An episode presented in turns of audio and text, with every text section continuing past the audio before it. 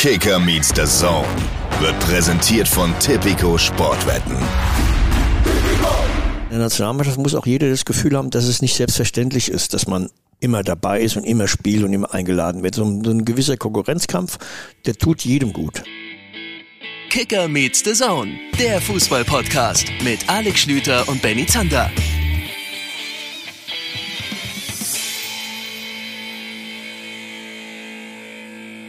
Liebe Leute, hier ist sie. Die Osterfolge von Kicker Meets Saison, beziehungsweise für die meisten von euch in eurer aktuellen Hörsituation ist es wahrscheinlich eher die Nach-Ostern-Folge. Guten Tag, herzlich willkommen. Mein Name ist Benny Zander. Ich freue mich, dass ihr mit dabei seid und ich rufe den Mann, der genauso wieder auferstanden ist wie der VfB Stuttgart unter dem heiligen Sankt Hönes. Hallo Alexander Schlüter nach einer Mal wieder. Man sieht es deinem gepeinigten Gesicht an. Seid froh, dass ihr das nicht sehen müsst. Kurzen Nacht. Tachchen. Gepeinigt, ein, ein gepeinigtes Gesicht ist, äh, ist eine harte Formulierung, die leider zutrifft. Schönen, schönen guten Tag. Ja, ich war spät im Bett, äh, habe eigentlich gedacht, ich krieg das wieder reingeschlafen, aber offensichtlich ähm, war mein Gesicht zu gepeinigt. Ja. Ja, ich glaube, ich bin irgendwann um, um halb drei. Äh, ist, gibt es eigentlich gerade, bin ich nach Hause gekommen, gibt es eigentlich gerade irgendwie, was, was es ist gerade Anfang April, ist irgendwie gerade so eine Domzeit? Äh, das Wort Dom musste ich ja überhaupt auch erst im Norden äh, wieder kennenlernen, aber so eine Kirmes äh, so, oder Rummel. wie ich auf dem Dorf ja. gesagt habe, Schützenfestzeit. Denn ich habe das sowohl in Bochum, wo ich gestern moderiert habe, gesehen und dann, als mich der liebe Tim Borowski in Bremen am Hauptbahnhof rausgeworfen hat, da auch nochmal erlebt. Das ist irgendwie so die Weser-Dom oder, oder so. Oh, jetzt äh, lege ich mich direkt in, in falsche Osternester, aber, aber irgendwie ist das gerade so eine Phase. Ja. ja, in Leipzig hier auch. Also vielleicht ist tatsächlich gerade Domzeit oder wie nennt man das ja eigentlich bei uns, da hinten die, das Ding in der Nähe vom Stadion. Ja, Stehe ich gerade auf dem Schlauch. Aber so Rummel, ihr wisst schon, ne, mit diesen Buden und äh, teurem, fettigem Essen. Rummel. Teurem, Ja, fettigem Essen. Halt. Rommel ist eigentlich auch das beste Wort, was Ja. das angeht. Ah, Schlübenmann. Ostersonntag schön in Bochum verbracht, ne? Und? Ja. Ähm, Oh. ja, wobei ich muss sagen, war, war ja gut. Also wenn ich jetzt auf diesen Spieltag schaue, ne, und wenn ich jetzt überlege, was wir heute zu besprechen haben, kann ich sagen, ich konnte es zwar vorher nicht ahnen, aber habe mir eins der besseren Spiele ausgepickt. Was, was das Spektakuläre angeht, was das Drumherum angeht, ist ja danach leider auch noch Unschönes passiert, müssen wir noch ein bisschen drüber reden. Äh, auf dem Platz aber eben auch ganz viel. Äh, neuer Trainer, du hast ihn gerade schon geadelt. Nee, mehr als geadelt, ne? Heilig Also es, äh, es war sehr schön. Und übrigens, das muss ich mal loswerden, der VfL Bochum ist nicht in, in, in vielen Dingen Ligaspitze, logischerweise. Bei Haben auch gar Einwürfen. nicht einen Anspruch. Aber bei Einwürfen sind sie sehr, sehr gut und sie haben vielleicht den besten Weg zum Stadion hin. Vom Hauptbahnhof, Kastropper Straße, mittlerweile über die Landesgrenzen raus be berühmt, hin zum, zum Ruhrstadion. Ich, ich weiß nicht, ob ein Stadion in Deutschland da mithalten kann. Ich habe irgendwie noch in Erinnerung, dass ich früher einmal auf dem Betzenberg war mit, mit meinem lieben Kumpel Hunter und diesen Weg da hoch auf den Berg auch sehr geil fand, weil du dann da einfach in den Fanscharen hinläufst und links und rechts die Wurst- und Bierbuden hast. Das hat die Kastropper Straße natürlich auch. Also ich glaube, es gab erst die, die Wurst- und Bierbuden und dann haben sie gesagt, ey, eventuell am, am Ende der Straße hier noch ein Stadion hinbauen, könnte doch sinnvoll sein. Und, und dann bist du aber trotzdem noch so zentral, wie gesagt, es ist ja so eine, ja, je nachdem, wie viele äh, Halt man macht, um Bier zu holen, so eine halbe Stunde fußläufig weg. Ich bin, ich bin mit dem E-Scooter, ich bin, ich bin Ich so böhmermann-mäßig mit dem E-Scooter in einer fremden Stadt unterwegs gewesen, aber dann bist du halt auch noch schneller. Das ist schon die perfekte Entfernung vom Hauptbahnhof. Direkt daneben wäre ja auch Quatsch. Ich glaube, Bochum ist, was das angeht, Liga Primus. Oh, Hot Take von Alex Schlüter. Ich hoffe erstmal, dass du vor, dem, vor deiner Sendung keinen Bierstopp eingelegt hast. Äh, bin mir aber relativ sicher, weil du natürlich, wie ihr jede Woche in diesem Podcast merkt, ein absoluter Profi bist. Ähm, Hot Take Bochum, der schönste. Also, man muss dazu sagen, ich bin natürlich jetzt hier ein bisschen befangen und alle Traditionalisten werden jetzt wieder aufschreien, aber hier in Leipzig gibt es eine Möglichkeit, aus zwei Orten direkt am Wasser zum Stadion zu Oh ja, stimmt. radeln. Ja. Und das gibt es in Bremen doch auch. Äh, ja, stimmt. Bremen ist auch gut. Da bin ich ja gestern noch zu, äh, vorbeigefahren. Äh, also tatsächlich bin ich von Bremen, äh, von Bochum nach Bremen und, und Bo hat mich noch direkt am Weserstadion lang gefahren. Das ist schon auch sehr, sehr gut. Stimmt, da habe ich ihm auch schon gesagt, das ist doch eigentlich ein geiler Weg, da oben so, so deichmäßig lang zu gehen. Äh, und da ist ja auch direkt dieses, oh Gott, ich bin in Bremen halt nicht zu Hause, dieses alternative Viertel auch sehr cool. Ich, ich meine, klar, wenn du, wenn du, auch darüber werden wir nachher noch reden, wenn du das Millantor siehst, das sehr zentral gelegen ist, ist natürlich auch sehr geil, aber da kann man schon, ich weiß nicht, was ist dir denn am liebsten? Weil wenn ich jetzt zum Beispiel äh, Madrid, Barcelona, internationale Stadien anschaue, die sind halt mittendrin macht manche Sachen, zum Beispiel das Anreisen per Auto dann auch schwierig, aber vielleicht ist es auch gar nicht so schlecht. Ähm, hat natürlich eine ganz andere Atmosphäre als Stadien wie zum Beispiel die Allianz Arena, die weit draußen sind. Ne? Also wer, wer da mal eine Wanderung hinmacht und noch an den Biergärten Münchens äh, zwischendurch einen Stopp macht, viel Spaß beim Spiel. Also sind wir mal ganz ehrlich. Also hier in Leipzig ist ja das auch ein Thema, ne? weil ich habe auch viele Freunde, die wohnen direkt in der Nähe vom Zentralstadion, was ja heute nicht mehr so heißt, ähm, und sind als Anlieger natürlich jetzt nicht uneingeschränkt Fan davon, dass dieses Stadion hier so zentral ist. Ich, der ich nicht direkt dort wohne, finde das super, dass ich da mit dem Fahrrad hinfahren kann. Es ist ja auch in England zum Beispiel ganz viele Stadien, die da wirklich mittendrin in irgendwelchen Wohngebieten sind. Eine Sache müssen wir mal festhalten. Wenn so ein Stadion, da haben wir ja auch einige in der Liga, Grüße zum Beispiel gehen raus nach Sinsheim, äh, wenn wir ein Stadion haben, was irgendwo weit draußen auf dem Acker ist, dann muss zumindest eine Sache passen, die, glaube ich, in Sinsheim aber gut funktioniert. Dann muss die An- und Abreise wirklich flutschen. Und das ist zum Ja. Beispiel für mich das große Kontraargument bei der Allianz Arena. Das Ding ist ewig weit draußen und wenn du dann, dann dich nicht entschieden hast, mit allen anderen mit der lange, lange fahrenden Bahn hinzufahren, sondern wirklich mal irgendwie, weil du von irgendwo anders vielleicht kamst mit dem Auto, dann stehst du danach noch vier Stunden geführt in diesen komischen Tiefgaragen dort. Also das, Ja. das verbindet im Grunde genommen das Schlechteste aus beiden Welten. Jetzt mal hart ausgedrückt. Weil es ist weit Ja, draußen und du bist trotzdem leider. nicht schnell wieder weg. Das, das, das stimmt leider. Also sie haben das Stadion toll und teuer gebaut, aber irgendwie so vier Spuren Autobahn vergessen Upsi. oder zumindest Zufahrten vergessen, äh, weil das ist, ein- ist tatsächlich ein Riesenproblem. Ich, ich glaube, du hast recht, Leipzig most underrated, was das angeht. Ich denke, dass jedes Mal, wenn ich da ein, ein Spiel moderieren darf, dass du, und wie gesagt, ne, völlig neutral jetzt, was da für eine Mannschaft spielt. Es geht ja jetzt darum, welches Stadion ist, ist am besten platziert.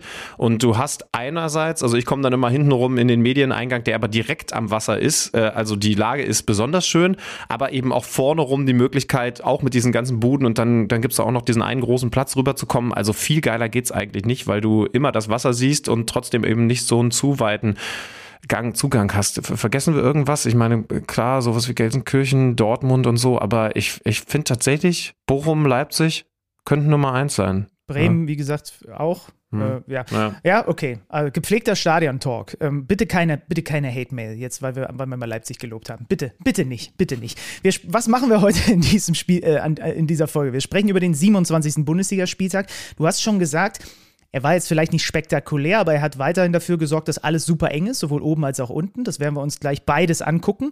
Wir haben dann das Thema Köln. Du hast es letzte Woche gefordert. Ich habe mit äh, Frank Lussem vom Kicker die Terminkalender gewälzt und wir haben einen Slot gefunden an diesem Ostermontag, wo er mit uns mal über dieses Thema Transfersperre, was ja immer noch total aktuell ist beim FC, ähm, sprechen wird. Und wir haben nachher das Interview, was ich mit Rudi Völler vor, ich glaube, anderthalb Wochen geführt habe. Das gibt es dann im zweiten Teil dieses Podcasts. Also das ist das Potpourri an diesem Oster-KMD-Tag für euch.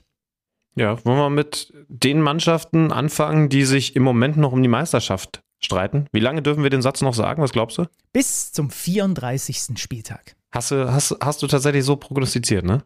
Habe ich so prognostiziert und bleibe ich auch dabei. Ich habe noch nicht den Tabellenrechner, den ich euch allen sehr ans Herz lege, ähm, bemüht. Das ist eins meiner Lieblingswerkzeuge auf kicker.de unter Bundesliga der Tabellenrechner. Da könnt ihr theoretisch jetzt die nächsten Spieltage alle durchrechnen, tippen und seht dann immer, was sich wie in der Tabelle verändert. Ich habe auch nicht das komplette Restprogramm von Bayern und Dortmund drauf, aber ich, ich, ich bin einfach optimistisch und sage, wir kriegen ein Meisterschaftsfinale. Vielleicht nicht ein ganz brisantes, weil wenn die, sind wir ehrlich, wenn die Bayern jetzt mit zwei Punkten Vorsprung in den letzten Spieltag gehen und sie müssen halt nur noch, nur noch in Anführungsstrichen ihr Spiel gewinnen, ist es vielleicht nicht so brisant, aber lass doch mal gucken. Jetzt gucke ich hier parallel Ja, mal. ach du, ey, so, also, also das würde ich schon nehmen, ne? So wie die Letzter letzten Jahre Spieltag in gelaufen Köln. sind. In Köln, die Bayern. So, Ja, gucken wir mal. muss nicht geil sein. Kann sein, dass Kann Köln dann komplett im Niemandsland ist und wieder auf letzter Rille fährt. Aber ey, es, es ist zumindest weiterhin spannend und das muss man ja über den aktuellen Spieltag sagen. Das hätte auch anders sein können, denn wir haben einerseits das äh, Revanche-Pokal-Bundesliga-Duell Freiburg gegen Bayern gehabt, dass die Bayern für sich entscheiden, darüber können wir gleich reden, aber eben auch ein Spiel Zweiter gegen Dritter Dortmund gegen Union Berlin gehabt, bei dem es zwischendurch dann schon so aussah, als würde die Borussia ein bisschen federn lassen. Womit willst du denn einsteigen? Lass mal mit den Bayern anfangen. Ich habe gestern auf dem Weg von meiner Sendung zurück im Zug mir dieses Spiel angeguckt. Freiburg gegen die Bayern nochmal komplett. Ähm, ich habe so ein bisschen drüber nachgedacht, auch nach diesem Pokal, ob da, es ist natürlich viel zu hoch gegriffen, aber manchmal bin ich ja auch der Boulevard-Benny, ob da so eine neue kleine Rivalität im Entstehen ist. Ähm, auch wenn das eine der kleine SC Freiburg und das andere ja. die Bayern sind. Aber irgendwie im Pokal, ne, der Pavard malträtiert da den Elfmeterpunkt, Musiala verweigert den Handschlag. Jetzt legt sich nach dem Spiel Kimmich mit den Fans an, weil er sau sauer ist über irgendwas, was vor dem Spiel da passiert ist. Also zumindest, und das äh, hätten wir nun vor ein paar Jahren wirklich nicht gedacht, dass erstens die Freiburger den Bayern das Leben richtig, richtig schwer machen und zwar konstant in jedem Spiel, auch wenn es in dem Spiel natürlich deutlich weniger schwer gemacht wurde am Ende äh, als jetzt im Pokal. Und es ist Feuer drin. Und das wollen wir doch erstmal haben.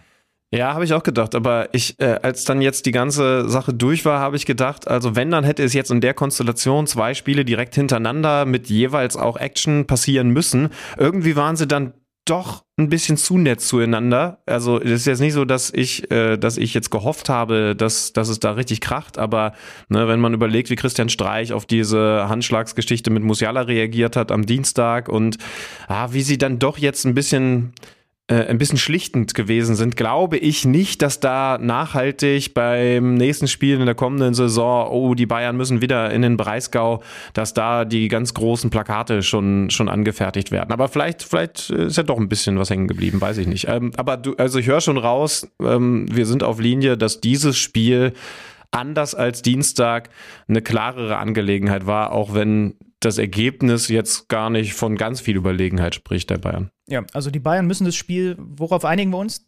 Zumindest drei Tore schießen würde ich ja. schon sagen. Ne? Also sie gewinnen ja. es 1-0. Ähm, wir haben in diesem Spiel mal wieder gesehen, dass Marc Flecken mit der beste Torhüter in der Fußball-Bundesliga ist. Äh, eine riesen Kopfballchance von Gnabry, die er vereitelt. Dann äh, noch eine von Manet, der gerade auch so ein bisschen die Seuche hat. Ich habe mal geguckt, Marc Flecken, Kicker-Notenschnitt 2,9. Da sind nur drei Torhüter besser. Kobel, Renault, Castells. Und vor allem hat er mit Castells zusammen die meisten zu Null-Spiele in dieser Saison und ist ja niederländisch ausgebildet, auch noch gut mit dem Ball am Fuß. Ne? Also das ist vielleicht auch dann, also jetzt mal ganz gesponnen, auch wenn das alle nicht gerne hören würden. Wenn jetzt der Kobel irgendwann zu den Bayern geht und da die neue Nummer 1 auf Jahre wird, dann könnte der Flecken sein Nachfolger bei Dortmund werden. Also habe ich jetzt einfach mal mir so gestern überlegt. Ja. Ähm, Oder? Habe ich jetzt noch nicht drüber nachgedacht bis jetzt, aber äh, finde ich jetzt nicht ganz abwegig, wenn du es wenn so sagst. Ja. Ähm, ob das mit Kobel und den Bayern überhaupt was wird, muss man abwarten, aber, aber aber ja, vielleicht holen sie auch direkt Flecken, wenn er, wenn er ausgerechnet gegen die Bayern so gut hält. Aber stimmt, hast recht. Ähm, du, du, sag mal beim, beim FC Bayern, weil du Manet gerade angesprochen hast und weil da ja morgen was ganz Wichtiges ins Haus steht. Hinspiel Champions League Viertelfinale bei Manchester City.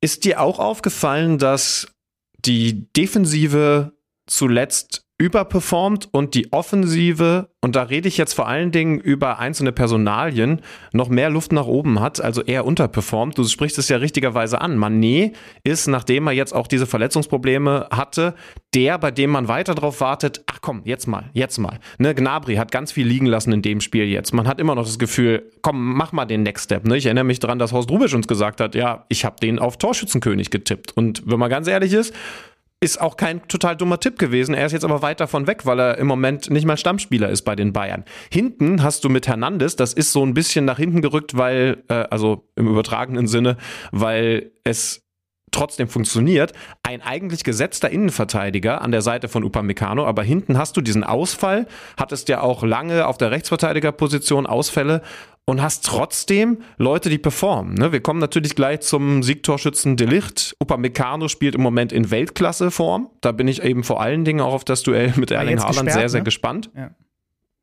Ähm, also ich glaube, da gibt es einen großen Kontrast. Weißt du, was ich meine? Ja, Zitat Thomas Tuchel nach dem Spiel. Er hofft, dass einige angeschlagene Spieler zurückkommen. Und jetzt wird es interessant. Wir brauchen Dampf, um offensive Lösungen zu finden. Und ja. ich sag mal so, wenn man die 90 Minuten gegen Freiburg gesehen hat, wie gesagt, sie hatten Großchancen, ich würde mal sagen, vielleicht sieben bis acht. Also sie haben schon auch offensive Lösungen gefunden, aber er will halt, dass das auch noch konstanter der Fall ist und auch über das ganze Spiel verteilt. Und das spricht ja dann genau die Sprache, wo du auch reingehst und wo ich auch mitgehe, was gerade so ein bisschen die Tendenz beim FC Bayern ist. Äh, Leroy Sané ist eigentlich, finde ich, sehr auffällig im Moment. Ähm, äh, lässt aber dann halt auch Sachen liegen. Mir ist wieder aufgefallen, bei, bei Leroy Sané, es tut mir auch wirklich leid, ich, ich rutsche da manchmal so ab, wie, wie manche Fußballfans bei Mesut Özil manchmal abgerutscht sind. Ich achte 15 Prozent mehr auf seine Körpersprache als bei jedem anderen Bundesligaspieler und habe mich da auch schon wieder an ein, zwei Szenen geärgert, weil er sich wieder so ab, abgewunken hat über die Mitspieler, wenn er den Ball nicht bekommen hat und dann ist er doch mal stehen geblieben. Aber eigentlich ist der gerade nicht so in einem, finde ich, nicht so in einem, in einem, in einem Formloch vorne drin. Ne? Ja, und Kingsley Coman kannst du dich drauf verlassen. Für mich der beste Offensivspieler. Da trägt natürlich auch zu bei, dass Musiala nicht mehr die Form hat. Und da darf man ihn eigentlich nicht für kritisieren, weil er halt so ein junger Spund ist. Aber da ist äh, auch im Moment gerade Luft nach oben. Wird wieder kommen. Aber im Moment ist er nicht der, dem wir zutrauen dürfen, müssen, können, dass er gegen Manchester City mit zwei geilen Dribblings das Ding entscheidet. Also da bin ich schon sehr, sehr gespannt, aber man kann es ja auch positiv formulieren. Sie sind jetzt wieder Tabellenführer und haben in der Offensive noch Luft nach oben. Aber ich glaube, Thomas Tuchel meinte schon das, was wir jetzt auch angerissen haben. Ähm, zwei, zwei Sachen muss man dazu sagen noch. Ne? Äh, also, wenn es ganz blöd läuft, dann nehmen sie trotzdem nur einen Punkt mit. Du erinnerst dich an Ritz Doran kurz vor der Halbzeitpause. Da wären sie sogar fast in Rückstand geraten, weil ja. Fonzie Davis komplett schläft. Und dann einmal musste Jan Sommer noch ran gegen äh, Soller. Das war in dieser Phase, wo plötzlich Freiburg dann nochmal klopft in Richtung 1-1. Liebe Zuhörer, jetzt wo ihr Benny Zander seit einigen Wochen, wenn nicht länger kennt, was glaubt ihr, der auf dem Feld aktive Benny Zander, was ist seine beste Schusstechnik? Innenseite, Innenrist, Vollspann, Außenrist. Oder die berühmte Zandasche Monsterhacke.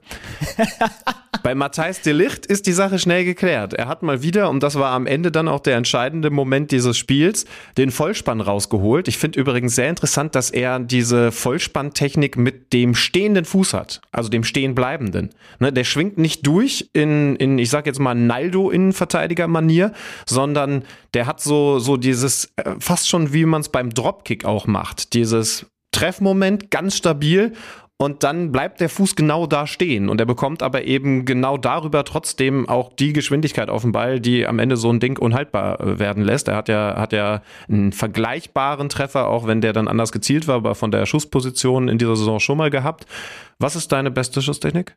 Vollspann ist meine beste Echt? Schusstechnik. Bisschen ja, ja. Vollspann, Benny. Also das, das ja. Ding ist, ich habe mich immer gefragt, Zander, wieso bist du eigentlich so behämmert und kriegst es nicht hin, mit der Innenseite platziert, vermeintlich viel einfache Situationen zu machen.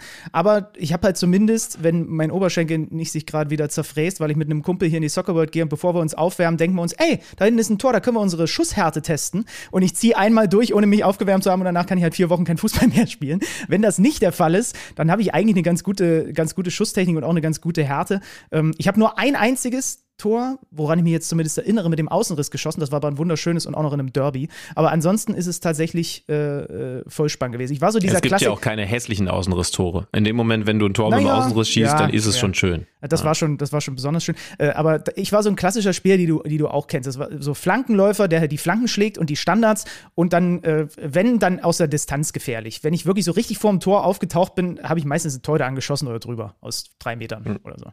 Bei mir ist es übrigens schön, dass du dich auch für mein aktives Fußballerleben interessierst, tatsächlich die Innenseite. Ich weiß, hätte ich doch sofort gesagt, aber du hast halt in deinem Leben auch wahnsinnig wenig Tore geschossen. Das ist völliger Quatsch. ähm, ja, also bei Mai Thais de Licht ist es der Vollspann und der hat am Ende drei Punkte für die Bayern gebracht in diesem Spiel, in dem man dann auch sagen kann, völlig okay, dass Bayern gegen Freiburg 1-0 gewinnt. Eine Sache vielleicht noch, also Joshua Kimmich, diese provokante Geste danach in Richtung SC-Anhang. Ich, also ich habe mir seine Argumentation angehört, dass er sich geärgert hat darüber, dass als die Bayern eingelaufen sind, der Stadionsprecher nochmal sehr intensiv darauf hingewiesen hat, dass ja Freiburg das Pokalspiel gewonnen hat. Und dann lief ein laut ihm zehnminütiger Clip, der nochmal diese Niederlage der Bayern gezeigt hat. Und das hat ihn wohl provoziert. Ich muss ehrlich sein, also ich bin mir sicher, wenn man in der Allianz Arena gewesen wäre, wäre das genauso gewesen, wenn das vorher passiert wäre. Das ist doch in jedem Stadion so, dass man dann nochmal aufs Pokal weiterkommt, zurückblickt. Und der äh, Bayern-Stadionsprecher ist ja jetzt auch schon, wie drücken wir das aus, schon sehr supportive dem FC Bayern gegenüber und hätte das dann auch die Gäste spüren lassen. Ich habe mich ein bisschen gewundert. Aber auf der anderen Seite, ich bin ja ein Freund von Emotionalität. Ähm, von daher, mein Gott, da hinten raus sind da ein paar gelbe Karten geflogen. Aber so ganz konnte ich die Argumentation von ihm nicht verstehen. Ich fand das jetzt nicht wahnsinnig unfair, was er da beschrieben hat, weil es, glaube ich, in jedem Stadion so ist. Benny Zander, Freund der Emotionalität. Was sagt er denn zum Spiel Dortmund gegen Union Berlin? Ich habe es gesagt, zwischendurch wurde es dünne für den BVB, obwohl man 1-0 in Führung gegangen ist, aber man zieht das Ding gegen den Tabellendritten. Ich habe die krasseste Schwalbe dieser Saison gesehen. Karim Adeyemi, also so eine Schwalbe habe ich, glaube ich, noch gar nicht in diesem Jahr äh, mitbekommen. Und er hat dafür auch vollkommen zu Recht Gelb bekommen. Die Dortmunder äh, mit Adeyemi über links, mit Malen über rechts, mit Guerrero wieder als Linksverteidiger, mit Brandt und Bellingham auf den Achter, Achterpositionen. Und ähm, die Dortmunder insgesamt würde ich sagen, mit einer guten Reaktion nach diesem wirklich katastrophalen Spiel im Pokal gegen Leipzig. Ähm, gehen durch Malen in Führung, äh, der zum dritten Mal in Folge trifft. Natürlich leitet Guerrero wieder ein, ist jetzt Ligaspitze, was die Torvorlagen angeht. Dann mu muss Aller eigentlich per Kopf das 2-0 machen. Ja, und dann, deswegen kann ich es nicht uneingeschränkt sagen, dass es die perfekte Reaktion der Dortmunder gewesen ist, weil sie sich dann halt wieder einen einfangen. Ein langer Ball von Knoche nach vorne. Also Union spielt Union-Fußball. Behrens verlängert gegen Süle, der gar nicht richtig ins Kopfball überhaupt mit reingeht. Becker legt auf und Behrens macht sein sechstes Pflichtspieltor in diesem Jahr zum 1-1. Und da sah Dortmund dann natürlich wieder sehr überschaubar aus in dem Moment. Das Schlimme an diesem Ding ist, und da muss man vor allen Dingen Süle mit reinnehmen, also, wenn du schon nur halb in dieses Kopfballduell gegen einen der kopfballstärksten Spieler der Liga, gegen Kevin Behrens gehst, dann sei wenigstens danach dran. Denn dann gibt es diese, diese Verlängerung, ähm, weil Behrens das Kopfballduell gewinnt auf Sturmpartner Becker und der wieder zurück zu Behrens und der ist völlig blank. Und, und man fragt sich, wo ist denn Süle dann hin? Hat er, hat er gesagt, nee, nee, der läuft da ja ein bisschen quer rüber aus Stürmersicht auf die rechte Seite. Da muss ja dann ein anderer Innenverteidiger, obwohl die mit Becker beschäftigt sind, in Frage kommen. Aber das war, das war also ich habe mich an Oliver Glasner erinnert, den es tierisch aufgeregt hat, dass Frankfurt vor, was war es, zwei Wochen das Spiel gegen Union verliert, in dem Union einfach zwei ganz klassische Union-Tore macht. Wenn das Ding schlecht ausgeht, dann muss Edin Terzic sich genauso ärgern, weil eigentlich musst du auf diese Momente vorbereitet sein und sie haben ja auch einiges davon wegverteidigt, da halt überhaupt nicht. Aber man kann dann Dortmund eben auch wieder loben, dass sie zurückkommen. Genau, durch Joker Mokoko gerade eingewechselt. Sieben seiner zwölf Bundesliga-Tore als Einwechselspieler.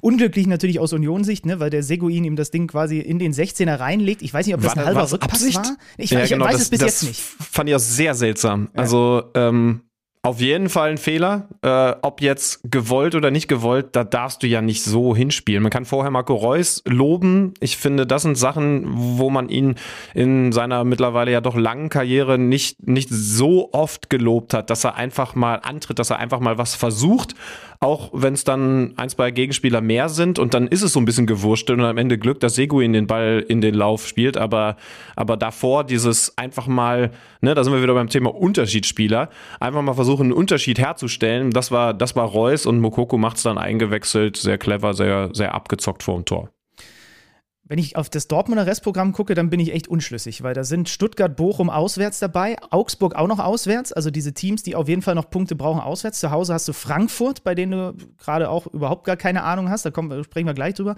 Wolfsburg, Gladbach und am letzten Spieltag Mainz. Ist das jetzt ein gutes Restprogramm oder nicht? Ich habe keine Ahnung. Also, ja. Ich würde sagen Mittel. Ja. Ähm, also ich, ich, ich würde sagen, absolut mittelmäßig. Bin gespannt. Also Bochum auswärts macht einen großen Unterschied. Da freue ich mich drauf. Das, das Spiel mache ich für The Zone. Ah ja. Ähm, hat natürlich dann auch einen besonderen Charakter. Äh, ich, ich würde mal vorsichtig sagen, da, sind, da ist die Kastropper dann auch ein paar Stunden vorher schon voll.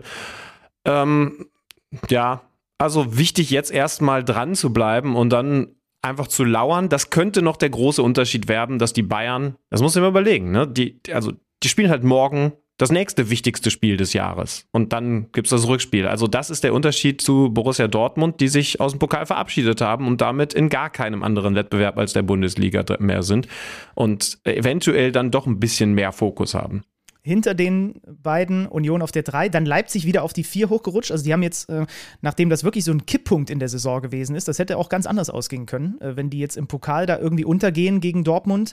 Jetzt gewinnen sie am Ende mit 1 zu 0 bei Hertha BSC. Hertha nehmen wir gleich dann noch ähm, mit in unseren Abstiegsblock mit rein, aber Leipzig ist wieder Vierter. Freiburg 5 und dann Leverkusen, die sehe ich jetzt am Sonntag in Wolfsburg, da mache ich die Interviews. Ähm, Bayern 04 Leverkusen, ich würde noch nicht mal ausschließen, wie viele Punkte sind es jetzt? Es sind fünf Punkte auf Leipzig, dass die nächste Saison Champions League spielen. Ja, sehe seh ich genauso. Äh, also Leverkusen, wir haben es schon ein paar Mal gesagt in den vergangenen Jahren, ist so eine Wellenmannschaft und jetzt haben sie gerade wieder eine, eine Welle aufgebaut, dass du sie Fußball spielen siehst und dich fragst, warum die irgendwann zwischendurch auch mal, was war die schlechteste Platzierung, irgendwie Tabellen 12. 13. gewesen sind, weil sie ja so viel Qualität vorne haben. Jetzt muss man da natürlich auch Xabi Alonso als Trainer loben, denn wenn man sich diese Partie und vor allen Dingen die entscheidenden Aktionen anschaut, dann sieht man ganz klar, die Idee von Xabi Alonso. Er hat offensiv vor allen Dingen ja auch eine Menge Auswahl, aber die Idee, die er für dieses Spiel hatte, die ist komplett ausgegangen. Wie war die? Florian Würz als falsche Neun aufzustellen. Das ist ja jetzt eigentlich nicht der Trend, den wir so feiern und die klassische Neun ist ja auch eher wieder im Kommen, aber wenn du dir das Spiel anschaust, hat das absolut funktioniert. Er wusste natürlich, auch das ist ja mittlerweile ein, ein lang diskutiertes Thema, Frankfurt in der Verteidigung definitiv angreifbar, sowohl in der Luft, aber eben vor allen Dingen auch im, beim Thema Geschwindigkeit.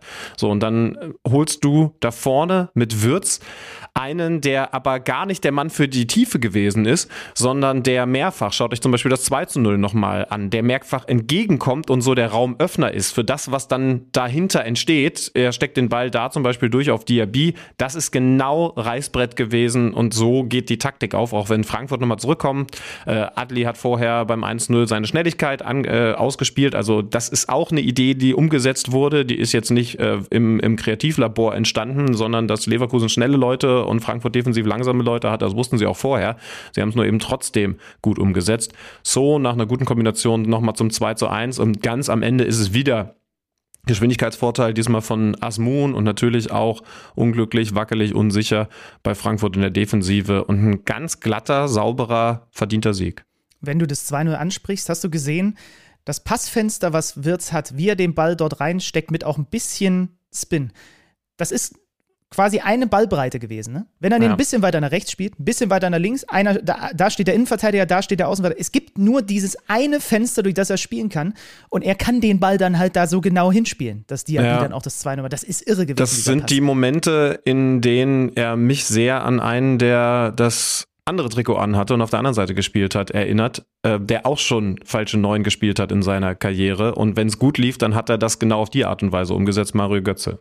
Ja, habe ich in dem Moment auch gedacht. Mit, mit Wirtz übrigens holt Leverkusen, das muss man ja dazu sagen, als du vorhin gesagt hast, Wellenteam, er hat halt auch lange gefehlt. Sieben Siege aus elf Ligaspielen und drei Siege aus vier äh, äh Europa League-Spielen. Sie haben jetzt äh, ähm, in den letzten sechs Spielen die meisten Punkte aller Teams in der Fußball-Bundesliga geholt und fahren den siebten Pflichtspielsieg in Folge an. Ich werde mir das in Wolfsburg am kommenden Sonntag mal ganz genau angucken. Und Frankfurt ist im Übrigen im gleichen Zeitraum in der Bundesliga das schlechteste Team. Hat nämlich nur drei Punkte geholt aus den letzten sechs Spielen. Wann ist denn, hast du so im Kopf, wann das Spiel in Wolfsburg ist? Sonntag, äh, spät abends. Ja? Ich, ich, äh, ich, ich, also ich, bin, ich bin am Wochenende auf dem Junggesellenabschied von, äh, von einem guten Kumpel, den du auch kennst. Eventuell, weil das ist ja in meiner Heimat, eventuell komme ich da noch vorbei. Vielleicht gibt es da sogar noch ein Ticket bei Wolfsburg gegen Leverkusen. Äh, 19.30 Uhr. Äh, komm vorbei, Junge. Da winke ich, ich dir. Ich überlege mir das. Ich überlege mir das. Ich, ich melde mich.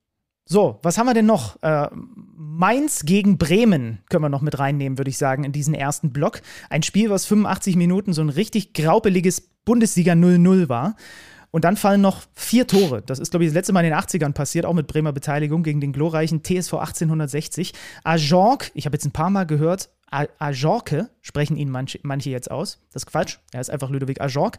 Äh, mit dem 1 zu 0, 85. Minute, sein viertes Saisontor. Dann Stay mit dem Ausgleich per Kopf, ganz wenige Sekunden nach Wiederanpfiff. Einfach langer Ball. Bremen sind ja ein Team, was mit die meisten langen Bälle spielt und demzufolge da auch äh, eine gewisse Qualität hat. Mainz in der 93. wieder dieser junge Viper, der, der ganz, ganz, äh, ganz, ganz junge Stürmer, von dem sie noch äh, ganz viel oder an dem sie noch ganz viel Spaß haben werden. Äh, Pavlenka mit einem Fehler, 2-1. Und dann kommt aber Bremen tatsächlich in der fünf Minute der Nachspielzeit durch Außenriss Füllkrug doch noch zurück zum 2 zu 2. Wichtig für die Bremer, ja, nachdem zuletzt wirklich gar nichts ging, sind jetzt zwar fünfmal sieglos, aber das fühlt sich ja fast eher wie ein Dreier sogar an. Aber wie gesagt, über 85 Minuten war das kein schönes Spiel. Ja, aber echt wichtig, wenn wir auf die Tabelle schauen, jetzt haben sie 32 Punkte und sind durch diesen Punkt wieder ein klares graue Maus Mittelfeld der Tabelle Team. Wenn sie, wenn sie das Spiel gegen Mainz und die sind ja eigentlich formstark verlieren, dann, dann ist es zwar auch irgendwie nur ein Punkt weniger, aber der Trend hält an und du bist an dieser, genau an dieser Grenze. Ähm, wir kommen ja jetzt gleich auf, auf, auf den Bereich zu sprechen, wo sich eben diese Teams tummeln, die ganz klar das, das Ziel haben müssen, irgendwie die Klasse halten. Und da sind sie jetzt eben knapp noch drüber. Also sie haben, sie haben es durch dieses späte Füllkrug-Außenrisstor, ja, für ein Außenrisstor war es, äh, ehrlich gesagt jetzt äh, unspektakulär, aber, aber ich finde den Abschluss trotzdem sehr, sehr klassisch ja, neun abgezockt. Aber sie haben es durch diesen Treffer in den ersten Teil unserer Berichterstattung geschafft. Und das bedeutet eben, wir haben sie nicht bei den Abschiedskandidaten dabei. Dann hatten wir noch Gladbach gegen Wolfsburg, äh, um da quasi mal die obere Tabellenhälfte zuzumachen. Gladbach auf der 9, äh, Gladbach auf der 10, Wolfsburg auf der äh, 9, Ngumu und Tyram mit den Treffern. Und auch da würden wir sagen, für Bremen wichtiger Sieg, für Gladbach auch extrem wichtig, weil die hatten vorher auch fünfmal in Folge nicht gewonnen. Ja, gab noch ein Abseitstor, das vorher zurückgepfiffen wurde. Wolfsburg eigentlich deutlich besser in Halbzeit 1, aber Gladbach nutzt Fehler von Wolfsburg und äh, ist ja auch interessant, dass, dass er als Neuzugang, das war ja, das war ja bislang schon so einer, bei dem man sich gefragt hat, ist das vielleicht schon jetzt ein Fehleinkauf in Gummo, dass der sein erstes Bundesligator macht, also auch mal wieder eine gute Nachricht bei Gladbach, wo ja zuletzt auch nicht alles rund lief. Jetzt sprechen wir über den ersten FC Köln. Ich würde sagen, wirklich erstmal aus dieser ganz besonderen Warte, die auch sportlich ist, aber nicht aktuell sportlich. Und das Spiel gegen Augsburg, das packen wir dann in den zweiten Block mit rein, wo es dann tatsächlich um die Teams unten äh, geht. Aber jetzt erstmal klingen wir durch bei Frankie Lussim vom Kicker und fragen mal nach Status quo, aktuelle Situation, Transfersperre. Erster FC Köln.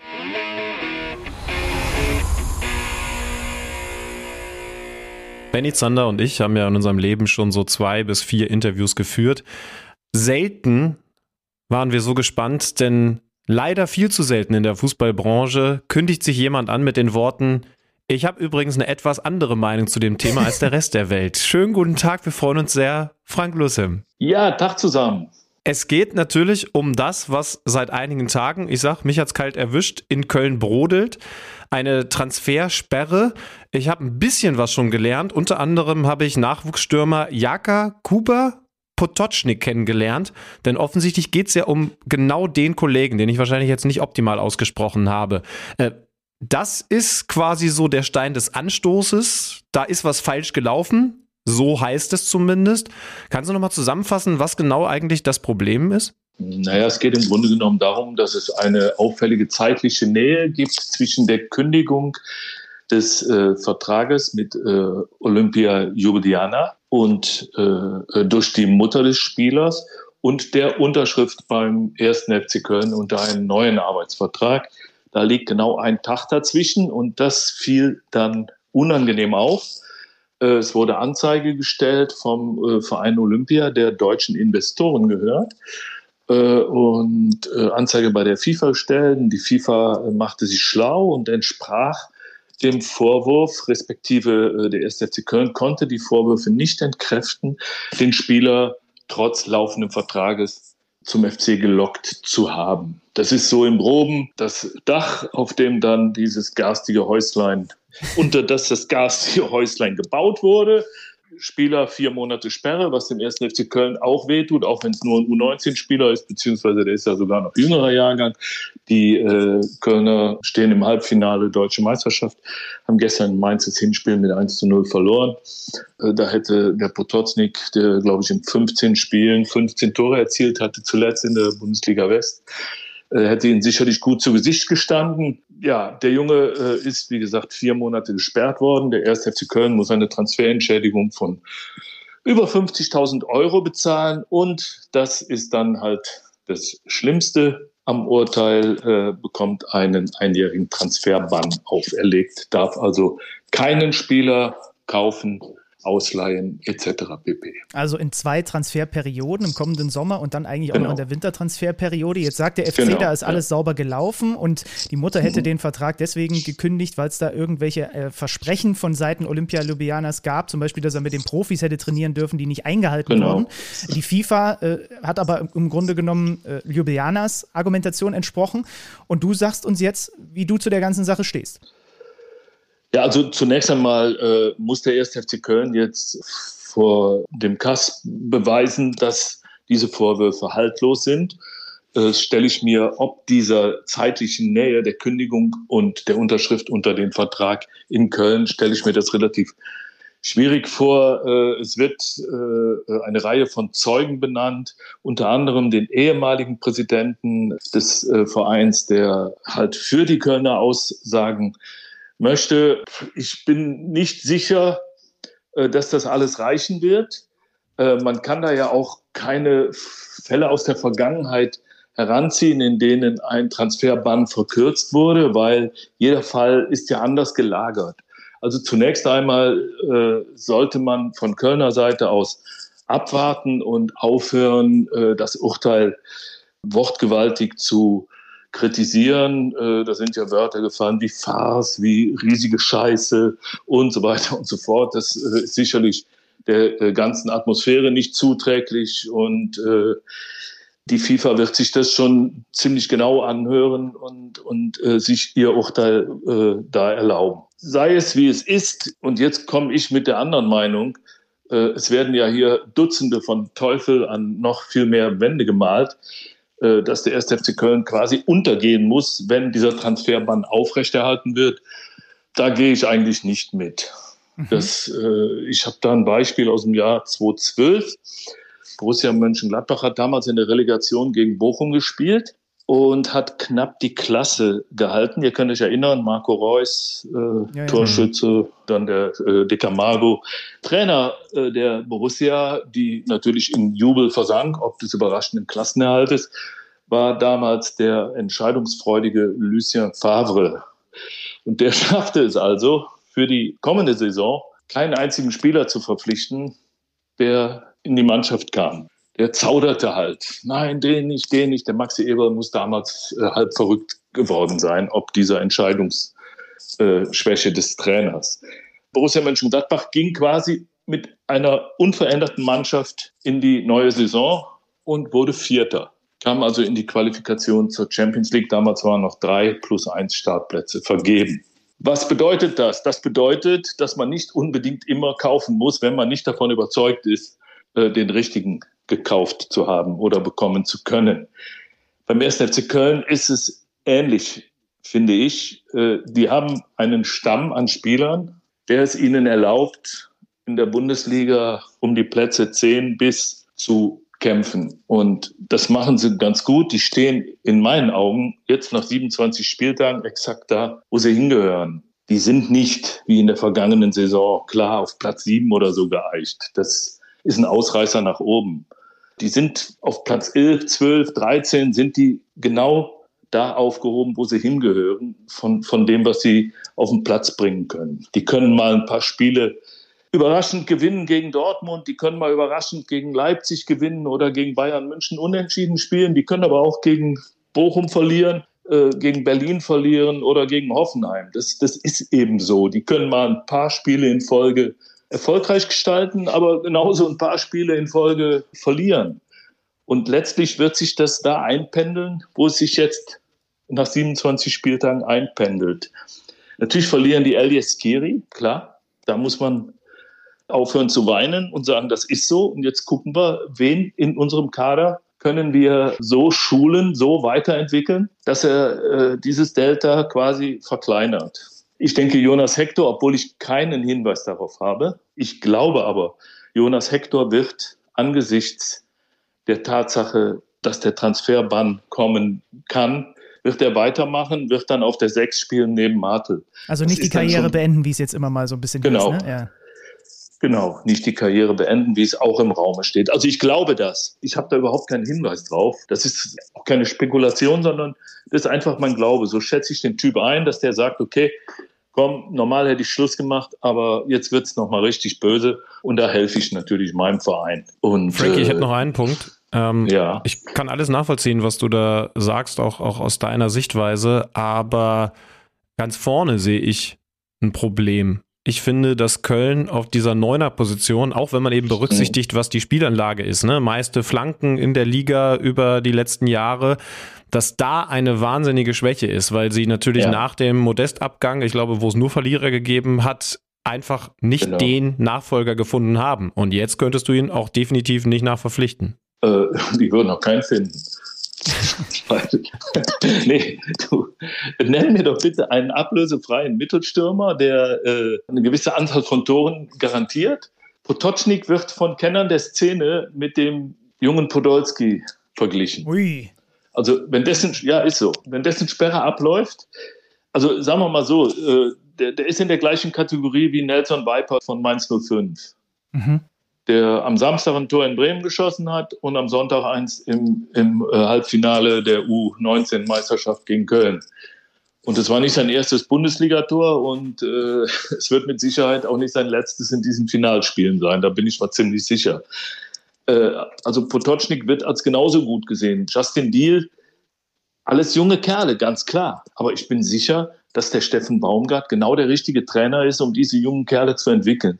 Ich bin ebenso sicher, dass die Torallergie von Spielern wie Steffen Tigges oder Davy Selke vielleicht irgendwann mal geheilt werden kann. Und ich glaube auch, dass die zweite Reihe der Kölner, also mit Keins, mit Meiner, dann vielleicht wieder mit Marc Uth, dass die in der Lage sind, die Tore zu schießen, die den ersten FC Köln dahin bringen, wo er hingehört, was ich eben halt ausgeführt habe, Platz 12, 13. Frankie, ganz kurz, Glaube ich schon. ganz kurz zum Abschluss noch. Äh, Leat Paccarada wäre dann quasi gestorben, dieser Transfer? Genau, der wäre erstmal gestorben, ja. Okay. Genau, weil der nicht registriert ist. Ah ja, okay. Genau, der sollte eigentlich von St. Pauli kommen, aber ist ja interessant, ne, dass es genau. dann sein kann, also so wie du es im Moment mutmaßt, dass sie zwar niemand Neues holen können, aber genau der Typ, wegen dem überhaupt diese Sperre dann in Kraft tritt, ist vielleicht der, bei dem sie sagen, der reicht uns auch, denn er ist das größte Talent, was wir in den letzten Jahren verpflichtet haben.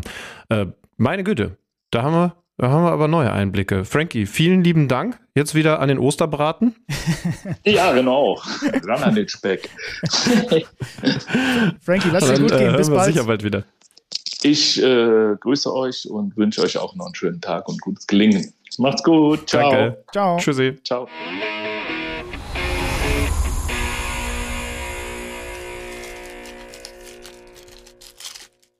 Hm. Entschuldigung, mir wäre lieb, wenn du ganz kurz mal zum nächsten Spiel überleiten könntest. Ich habe mir gerade 70-prozentigen Kakao hm, quasi spät osterlich reingeschoben. Und ich habe mal, hab mal gehört, Hörer finden es gar nicht so cool, wenn man während eines Podcasts isst. Angeblich nicht. Äh, hm. Angeblich nicht. Aber lass dir ruhig äh, schmecken. Naja, hm. äh, Wobei, eine Frage habe ich. Ja. Sag mal, hast du jemals drüber nachgedacht? Was ist das eigentlich für eine komische Angewohnheit von Menschen, dass wir an Feiertagen, Weihnachten, Weihnachtsmann, Ostern, Osterhase, einfach die Tradition haben, diese, diese Wesen zu essen ja, Wie widersprüchlich ist das denn? Ja, Weil ich meine, das sind die, die die Geschenke bringen und wir essen die Viecher. Wir sind halt kranke Schweine, wir Menschen. Ja. Muss man ehrlicherweise Jetzt sind wir auch, aber super lecker hier, muss ja. ich ganz ehrlich sagen. Die, 70 Prozent. Die Überleitung ist gar nicht so kompliziert. Ich habe extra die Schokolade in einem anderen Raum, damit mir das nicht passiert. Ähm, weil natürlich wir sportlich mal noch über diesen wichtigen 3 zu 1 Sieg für den ersten FC Köln äh, in Augsburg sprechen wollen. Ähm, ich habe die Kölner ein bisschen besser gesehen als ihr Trainer, als Steffen Baumgart. Der hat gesagt, er kann nicht unbedingt von einem verdienten Sieg sprechen. Finde ich eigentlich schon. Sie haben zumindest weniger Fehler gemacht und ihre Chancen besser genutzt. Ja, das war jetzt vielleicht enger, als am Ende 3-1 klingt. So, aber ähm, ich kann mir schon vorstellen, dass das ein Spiel ist, was beim FC dafür sorgt, dass der Knoten jetzt mal platzt, nachdem man, was waren es? Ich glaube, die sechs Spiele davor hatte man nicht gewonnen und hatte insgesamt ein Tor geschossen. Jetzt hat man endlich mal wieder gewonnen und hat endlich auch mal wieder das Gefühl, wie es sich anfühlt, wenn der Ball dreimal im gegnerischen Netz zappelt. Ich glaube schon, dass das, äh, dass das ähm, eine gute Tendenz vorgeben kann für die nächsten Wochen. Ich wette, in Köln gibt es auch den Geißbock aus Schokolade. Wir sind perverse Schweine. und, Augsburg, ich, und Augsburg. Ich finde entscheidend bei diesem Spiel, und dann kann ich auch ein bisschen verstehen, warum es Steffen Baumgart nicht lückenlos gefallen hat. Köln war die bissigere Mannschaft, war die Mannschaft, die bei den zweiten Bällen präsenter war. Und das bedeutet dann andersrum, wenn Augsburg ein Fußballspiel spielt, in dem der Gegner in den Bereichen besser ist, dann kann Augsburg nicht gewinnen. Und deswegen ärgert dieses Spiel, glaube ich, Augsburg besonders. Und Steffen Baumgart sieht das sicherlich auch positiv, aber weiß natürlich, dass spielerisch, ne, der Kölner Weg, wir, wir wollen uns trauen, eine Menge Luft nach oben war. Zitat Rauveleo, das ist Männer gegen Kinder manchmal in den Zweikämpfen, wie wir da die ganze Zeit auf den Boden fallen. Irgendwie ein schönes Zitat und fasst ja diese fehlende Bissigkeit ein bisschen zusammen. Apropos Ärgern aus äh, Augsburger Sicht, also Tabellensituation ordnen wir jetzt gleich im Kontext der anderen Kontrahenten ein, aber Ricardo Pepi ist jetzt ein Thema plötzlich wieder, ne? Leihgabe, erinnerst du dich noch? 16 Millionen hat man für das US-amerikanische Wunderkind mal ausgegeben, hat ihm einen Vertrag bis 2026 gegeben. Jetzt hat man ihn verliehen nach Groningen, dann netzt der, 10 Tore in 23 Pflichtspielen. Reuter sagte in einem Interview, man ist super happy, das ist alles aufgegangen mit der Leihgabe. Enrico Maaßen auch. Und dann kommt Ricardo Pepi und sein Berater um die Ecke und sagen, könnt ihr vergessen, dass ich wieder zurückkomme? Gar keinen Bock. Ihr habt mich nicht vernünftig behandelt. Jetzt hat Augsburg da ein Riesenproblem, weil das war ein Rieseninvest, was sie eingegangen sind und der Typ ist bis 26 unter Vertrag und will nicht mehr für die spielen.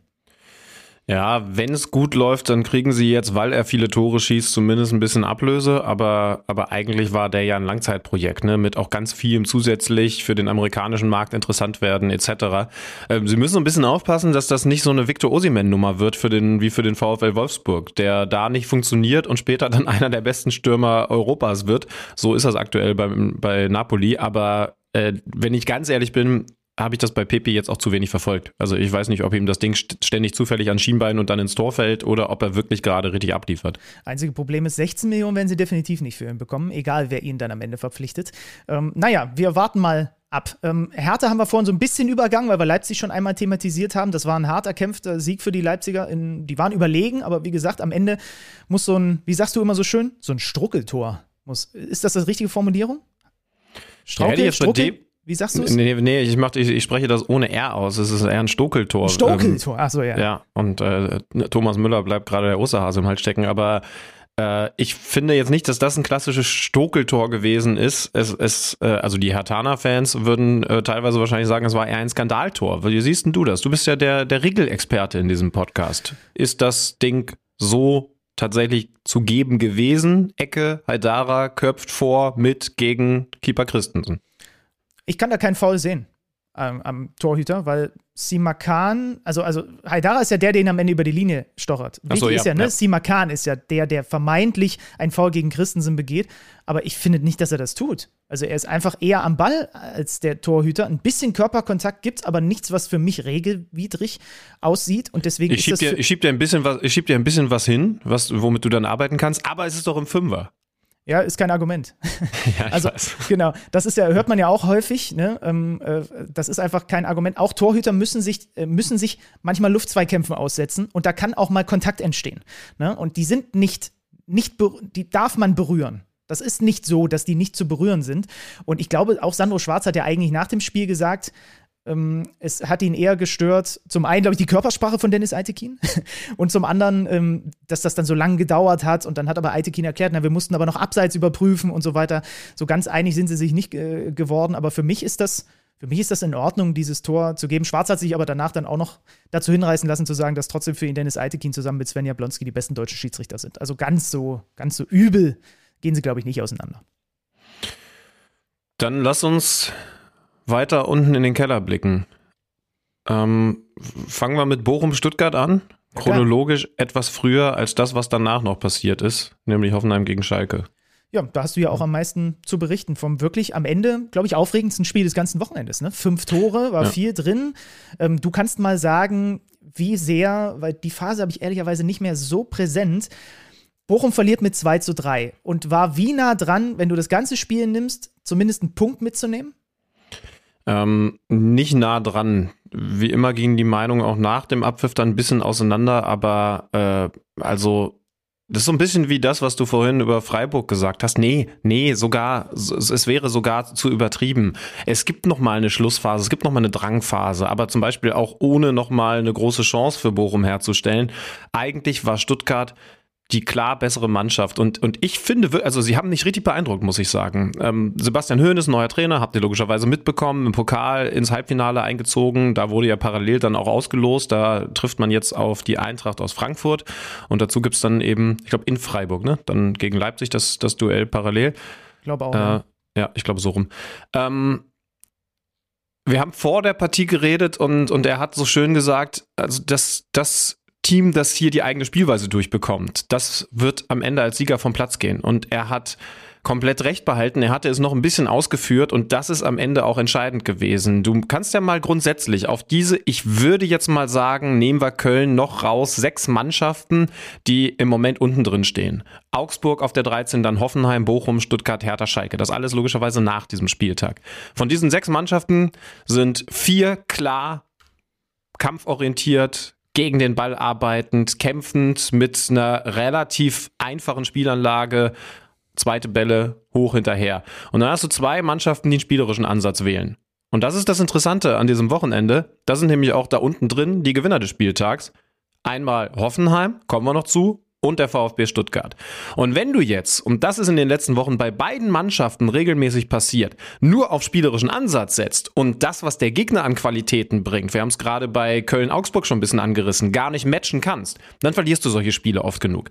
Aber was Stuttgart jetzt so beeindruckend gemacht hat, ist, dass sie vorbereitet gewesen sind. Bochum wollte Chaos-Fußball spielen. Thomas Letsch hat das, was nämlich Hoeneß vorher so formuliert hat, ganz gut gefunden. Hat gesagt, ja, ja, klar, wir wollen Chaos stiften. Wir wollen Stuttgart verunsichern. Die haben wieder Dreierkette Dreierkette gespielt, das ist ja die Umstellung von Hoeneß und er wollte die anlaufen, wollte die unter Druck setzen, wollte die verunsichern. Aber Stuttgart war vorbereitet. Stuttgart war gedankenschnell. Das sind ja dann oft schon Details, dass du eben Anspiel auf den linken Innenverteidiger, das war jetzt in dem Fall Ito, und der ist sofort da und sieht, in der Mitte ist jemand, weil eben auch beispielsweise der Sechser Karasor rechtzeitig kommt und eine Option darstellt. Und dann sieht er, ah, vielleicht doch ein bisschen gefährlich, aber links draußen ist ja auch noch einer und dann spielt das Sosa an. Ne? Das sind so einfache Gedanken und, und, und dann auch Passstaffetten, die aber dafür sorgen, dass Bochum nicht in dieses Kampfpressing im eigenen Stadion gekommen ist, sondern Stuttgart spielerisch überlegen gewesen ist und in den zweiten Bällen, das ist natürlich klar, das Bochumer Spiel. Wir haben es bei Union gerade eben gehabt. Ne? Du weißt, was Bochum für Stärken hat, aber auch zur Stelle gewesen ist. So erzielt man das 1 zu 0. Man muss dazu sagen, das einzige Tor in der ersten Halbzeit, in dem Stuttgart eigentlich, in der Stuttgart eigentlich überlegen gewesen ist.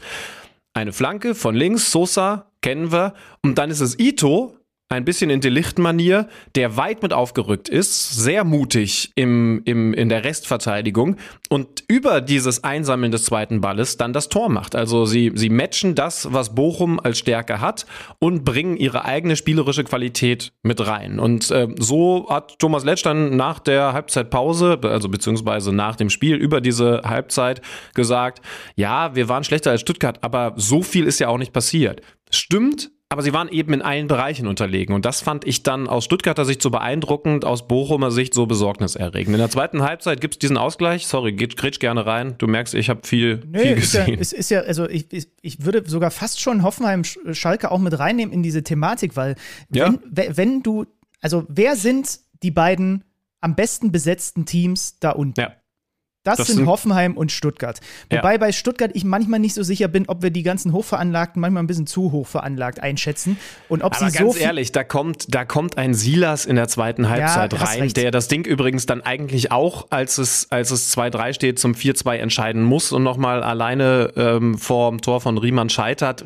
Und zwar mit einer mit einer krassen Aktion, in der er einfach nochmal die Bochumer Defensive stehen lässt. Und das ist der Typ, der da im Moment von der Bank kommt. Ähm, das stimmt natürlich. Also Chris Also, Führig für mich jetzt überragend. Mio mit einem guten Spiel, auch wenn er den Elfmeter zum zwischenzeitlichen 1-1 verursacht. Das war unclever gegen den eingewechselten äh, Förster. Aber, aber wenn du dann noch einen Girassi als Wandspieler hast, die drei, also wenn du das so siehst, ne, also wenn, wenn du diese Sosa, der Partie die Außenrissflanke bringt, fußballerische Qualität. Ne? Ja, ja. Also da guckst du diese Mannschaft an und sagst, oh ja, und vor allen Dingen interessanterweise, ah, da passt ja vieles gut zusammen. Girassi, Zielspieler, zwei quirlige Mio und, und Führig als Unterschiedsspieler, als Dribbler und so weiter. Gut zusammengesetzte Mannschaft. Wie viel da sind die in der Liga? Und da sagst du, ja, die waren bis zu diesem Spiel übrigens letzter.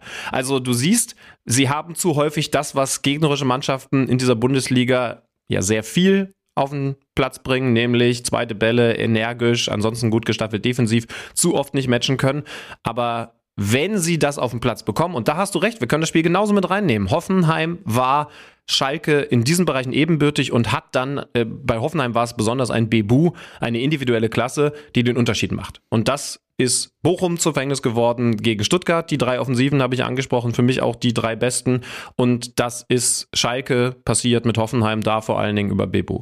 Ja, wo Thomas Reis ja sogar nach dem Spiel gesagt hat, so kannst du dich nicht präsentieren. Das war zum Teil unterirdisch, was wir in der ersten Halbzeit gemacht haben. Und das ist eben das, was, glaube ich, den Hoffenheim-Fans und den Stuttgart-Fans Hoffnung machen kann. Hoeneß hat ja jetzt dann sogar äh, den absoluten Turnaround geschafft, weil er eben auch noch dieses Bonusspiel im Pokal hatte. Wenn sie es schaffen, ihre spielerische Qualität, ihre individuelle Qualität, aber auch mannschaftlich spielerische Qualität auf den Rasen zu bringen. Und gleichzeitig das, was du sagst, diese Tugenden zumindest über weite Strecken eines Spiels mit diesen Kampfteams mitzugehen. So, dann müssen sie sich eigentlich am Ende durchsetzen und in der Liga bleiben, weil dann sich Qualität durchsetzt. Da, da bin, ich, bin ich eigentlich sicher.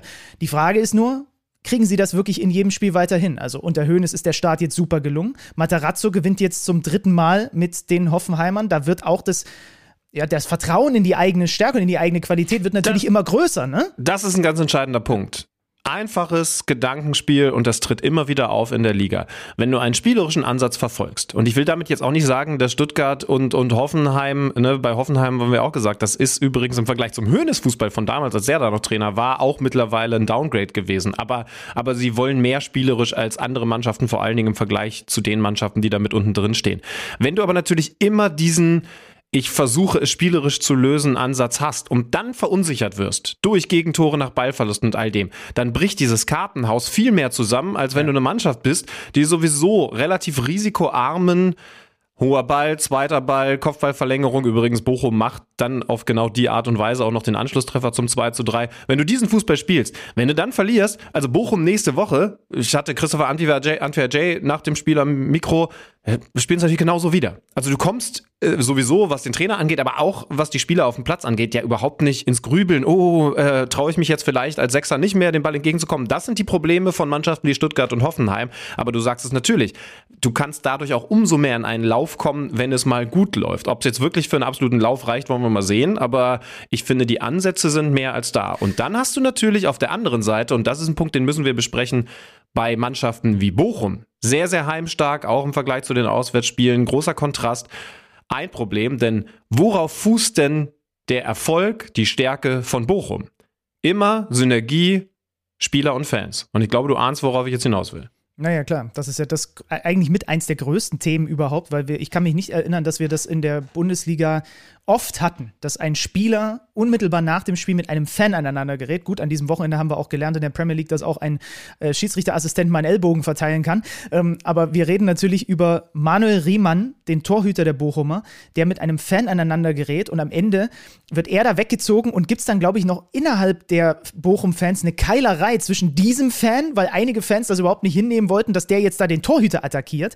Der Zankapfel war wohl, und da kannst du mal, ich weiß nicht, ich weiß ja nun auch, wie das da ist, ich war ja auch schon mal in Bochum. Ich, ich weiß gar nicht, ob man das unbedingt als Field Reporter so mitbekommt in dem Moment und als Moderator, äh, was ja, da passiert. Bochum hat ja, du, du kennst das Stadion, ne? Es ist schon ein enges Stadion. Also ja, ja. wir standen Luftlinie nur 20 Meter weg. Hatten natürlich dann auch ein paar andere Dinge gerade zu tun, aber, aber, aber wir waren dann doch sehr nah dran. Ja. Ne, aber es ging ja darum, dass äh, im Grunde genommen unisono danach gesagt wurde, der Riemann wurde während des Spiels schon äh, von einigen bepöbelt und beleidigt und da reden wir wohlgemerkt nicht über die Auswärtsfans, sondern über die Heimfans. Ja. So. Und das Pfiffe ist, übrigens schon zur Halbzeitpause von einigen Bochumern. Ja, ne, also äh, er schätzt auch in der 63. muss man auch dazu sagen, diese Flanke, die dann zum 1-3 äh, führt, vor komplett falsch ein und Wagnermann ist halt eher dran. Trotz alledem ist ja, und darauf willst du ja, glaube ich, auch hinaus, das Wichtige für so Teams wie Bochum, und das zeigt ja nun schon die Erfahrung der letzten Jahre. Welche Teams haben noch die Klasse gehalten, wo sich die Fans und die Mannschaft entzweit haben? Erinner dich an Schalke. Erinner dich, ich habe mal lange mit, mit Christian Gentner über den Abstieg mit Stuttgart zum Beispiel geredet. Wenn du in diese Dynamik hineinkommst, dann bin ich fast geneigt zu sagen, hast du eigentlich schon verloren. Und das ist ja. eigentlich doch eine der Bochumer Stärken muss es sein. Das heißt, dieses Entzweien darf jetzt nicht passieren. Ähm, es gab ja dann jetzt ein Vereinsstatement auch, wo sie das nochmal erklärt haben, wo sie auch Provokateure ähm, isoliert und identifiziert haben, weil es geht für Bochum nur in Sachen Klassenerhalt, wenn die alle da gemeinsam dran glauben und auch in die gleiche Richtung marschieren. Wenn die jetzt anfangen, am 27. Spieltag sich selber zu zerfleischen, und ich glaube, wir müssen schon dazu sagen, das waren ja auch Einzelne, also es ist ja nicht so, dass das ganze Stadion den Riemann auspfeift, ne?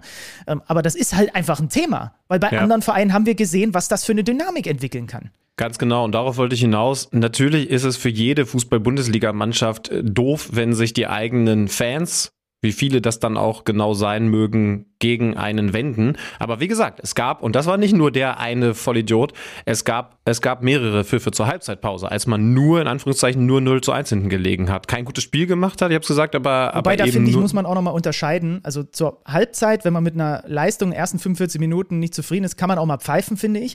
Finde ich halt, nicht. Was halt nicht, ja, okay, da bin ich vielleicht sogar ein bisschen milder, was für mich überhaupt nicht geht, weil das hat noch nie, da können wir alle Spiele hernehmen und auch analysieren lassen, es hat noch nie leistungsfördernd gewirkt, wenn du während eines Spiels, wenn der Ball zu deinem Torhüter zurückgespielt wird, raunst oder pfeifst oder was auch immer. Und wir haben ja auch schon häufiger zum Beispiel mal darüber gesprochen, dass äh, in deutschen Stadien ja auch dann gerne, wenn es gerade mal nicht läuft, gepfiffen wird, angefangen wird zu pfeifen, wenn die Mannschaft jetzt nicht bedingungslos nach vorne spielt, sondern einfach nur mal auf den Ball tritt und hintenrum spielt. Das sind so, das ist so Feedback, was auch vollkommener Quatsch einfach ist. Ja, aber, aber macht es, also macht es dich stärker, wenn du in die Kabine gehst nach einer schwachen Leistung und du hörst die Pfiffe des Publikums? Ja. äh, Natürlich nicht. ne? Aber während Also, des laufenden Spiels, ja. da, da ist das für mich, da und, darf übrigens, es nicht sein. und übrigens ein wichtiger Punkt, den haben wir jetzt so noch nicht erwähnt. Es ist auch nicht von den Fans zu verlangen, dass sie permanent im besten Interesse des Vereins, das sind ja keine Psychologen, die jetzt sagen müssen, okay, was genau braucht jetzt Genau. der einzelne Akteur auf dem Weg in die Kabine? Nee, es geht schon auch darum, seine eigenen Emotionen auszuleben. Aber natürlich, und das hat Thomas Letsch jetzt auch gesagt, nochmal in einem sehr klaren Statement, gibt es absolute Grenzen. Und äh, ey, wir haben jetzt gerade unter der Woche das Thema mit Benny Henrichs gehabt, der mal gezeigt hat, was so reinschießt nach so einem Pokalspiel an, an Messages. Da war es leider auch auf eine ganz schlimme Art und Weise rassistisch. Ich muss sogar leider sagen, dass es eben äh, fast ein Korb voll ist von, von Hass. Und Rassismus ist, ist, ist da, ähm, vielleicht sogar nur, nur in Anführungszeichen, das, das, das hässlichste aus diesem, aus diesem ganzen Korb, ne? weil es einfach eine Willkür ist. Ich beleidige aus meiner Laune heraus und weil Fußball und Fußballstadion für mich das Ventil ist, jetzt, und zwar egal wie. Ne? Thomas Letsch hat ja gesagt, er erlebt es teilweise, dass er, dass er unterwegs ist und da wird man, äh, wird der Mannschaftsbus beleidigt von, von Eltern, die den eigenen Sohn auf dem Kopf haben, ne? also auf den Schultern tragen. kann ich genau in das gleiche Horn blasen. Ich sitze manchmal in, in Stadien, wo du den Kommentatorenplatz relativ mittig hast. Äh, und genau neben dir, ich glaube, ich habe die Geschichte ja schon mal erzählt, sitzt in einem Stadion ganz oft so einer mit so einem verkniffenen Gesicht und bepöbelt in einer Tour, wenn er nicht den Schiedsrichter bepöbelt, bepöbelt er die gegnerische Mannschaft. Und neben dem sitzt ein kleiner Sohn. So, und wie, wie soll der das wohl auffassen? Und was wird der wohl daraus mitnehmen? Dass das offensichtlich okay ist, das Ja. zu machen. Und deswegen fand ich es das Ja. gut, dass der Letsch jetzt gesagt hat, gerade auch äh, irgendwie Papas mit Kindern, also ihr müsst euch doch mal ein bisschen zumindest in dem Moment im Griff haben. Ihr seid da die knallharteste Vorbild, äh, habt äh, die knallharteste Vorbildfunktion überhaupt. Ja, da sind wir jetzt natürlich auf einer nächsten Ebene, ne? Aber zurück auf, auf die Mannschaft, auf, auf den Verein, der jetzt gerade im Abstiegskampf steckt. Und übrigens, das müssen wir nochmal deutlich machen, natürlich nach diesem Spiel auch nochmal deutlicher. Ne? Bochum mit einem Sieg ist raus aus dieser Zone, die wir jetzt mehrfach besprochen haben.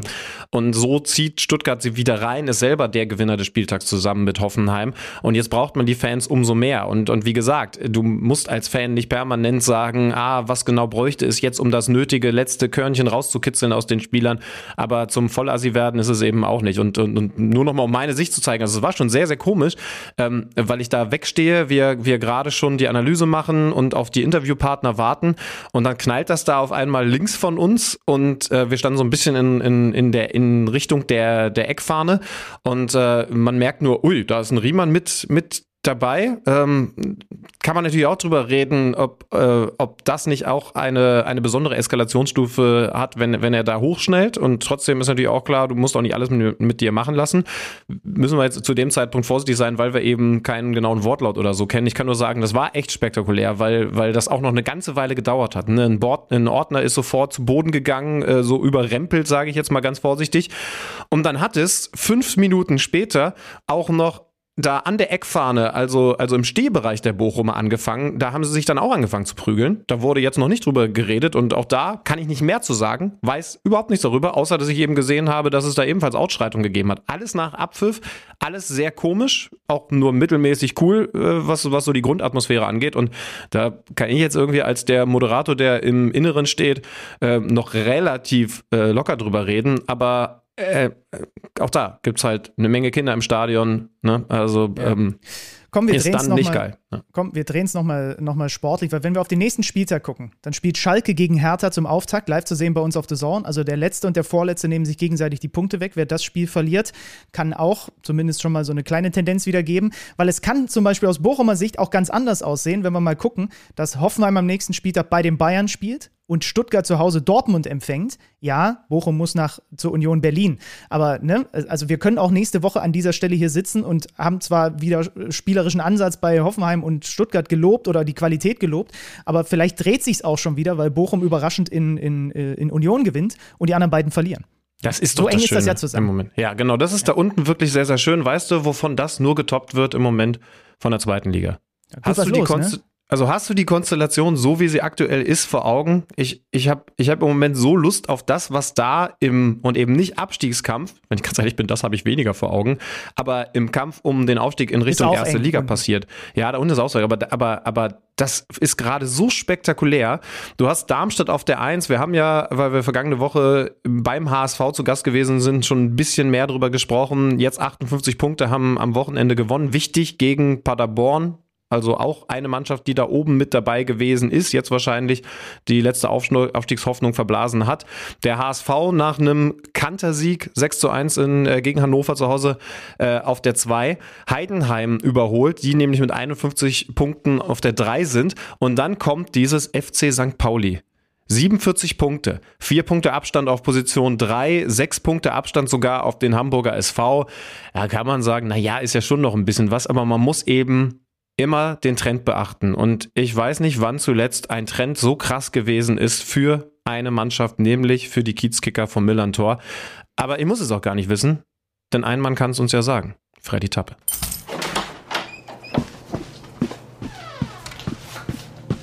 Neues aus dem Datenkeller. Präsentiert von Tipico Sportwetten. Der 30-jährige Fabian Hürzeler leistet gerade Historisches. Aus seinen ersten zehn Spielen als neuer Cheftrainer des FC St. Pauli holte Hürzeler zehn Siege. Zehn Siege in Folge waren in der zweiten Liga bislang nur dem Karlsruher SC zwischen Dezember 1986 und April 1987 geglückt. Mit einem weiteren Sieg gegen Braunschweig am Wochenende könnte Hürzeler aber nicht nur den KSC überholen, nein, er könnte auch einen weiteren Rekord im deutschen Profifußball einstellen. Nur der aktuelle Bayern-Coach Thomas Tuchel konnte zum Start in einer Amtszeit mehr Spiele in Serie gewinnen. Tuchel holte damals aus seinen ersten elf Pflichtspielen mit Borussia Dortmund elf Siege. Die längste Siegesserie in Europa ist für Hürzeler und St. Pauli allerdings noch ein gutes Stück entfernt, denn in den großen Ligen Europas liegt der Rekord bei sage und schreibe 29 Siegen in Serie. Der wurde damals von Benfica Lissabon zwischen 1971 und 73 unter anderem mit dem großen Eusebio aufgestellt. In der Bundesliga hingegen liegt der Rekord bei nur 19 Ligasiegen in Serie. Aufgestellt wurde der Rekord in der Debütsaison von Pep Guardiola als Bayern-Trainer 2013-14. Ob die aktuelle Serie von St. Pauli und Hürzeler weitergeht, seht ihr dann am Sonntag im Heimspiel gegen Braunschweig. Tipico scheint zumindest an einen Aufstieg der Boys in Brown noch nicht so richtig zu glauben und gibt eine Sechserquote aus. Ab 18 Jahren erlaubt nach Whitelist. Es besteht Suchtrisiko. Hilfe unter buwei.de.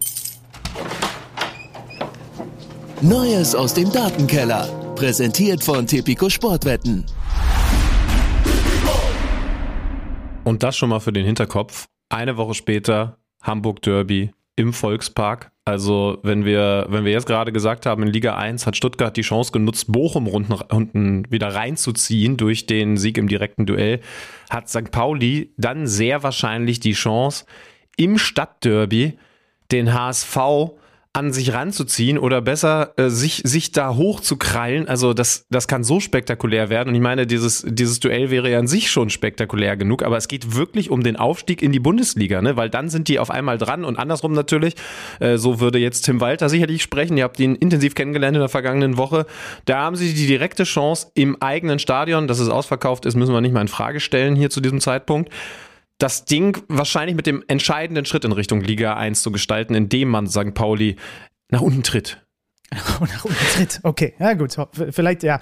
Wir wollen lieber mehr, mehr spielen, weniger treten sehen. Freue mich auf jeden Fall. Ähm, dass da in der zweiten Liga auch sowohl oben wie unten extrem viel Spannung drin ist. Vielen Dank übrigens für das, du hast es gerade angesprochen, viele Feedback zu Tim Walter, auch nochmal zu durchaus sehr kontrovers unseren äh, Aussagen von Carlo Wilz zu Bayern und äh, Nagelsmann. Also das hat eine Menge ausgelöst in unseren Hörern auf jeden Fall die letzte Folge. Vielleicht gilt das ja auch für diese Folge bis hierhin oder ab jetzt, denn wir haben jetzt die Bundesliga behandelt.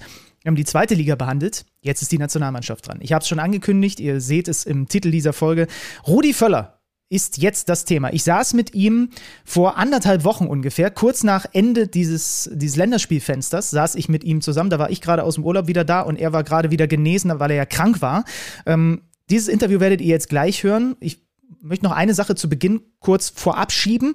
Ähm, wir haben über sehr viele sportliche, fußballerische Dinge gesprochen, seine Rolle, wie er die Nationalmannschaft aufstellen will, über einzelne Spieler gesprochen.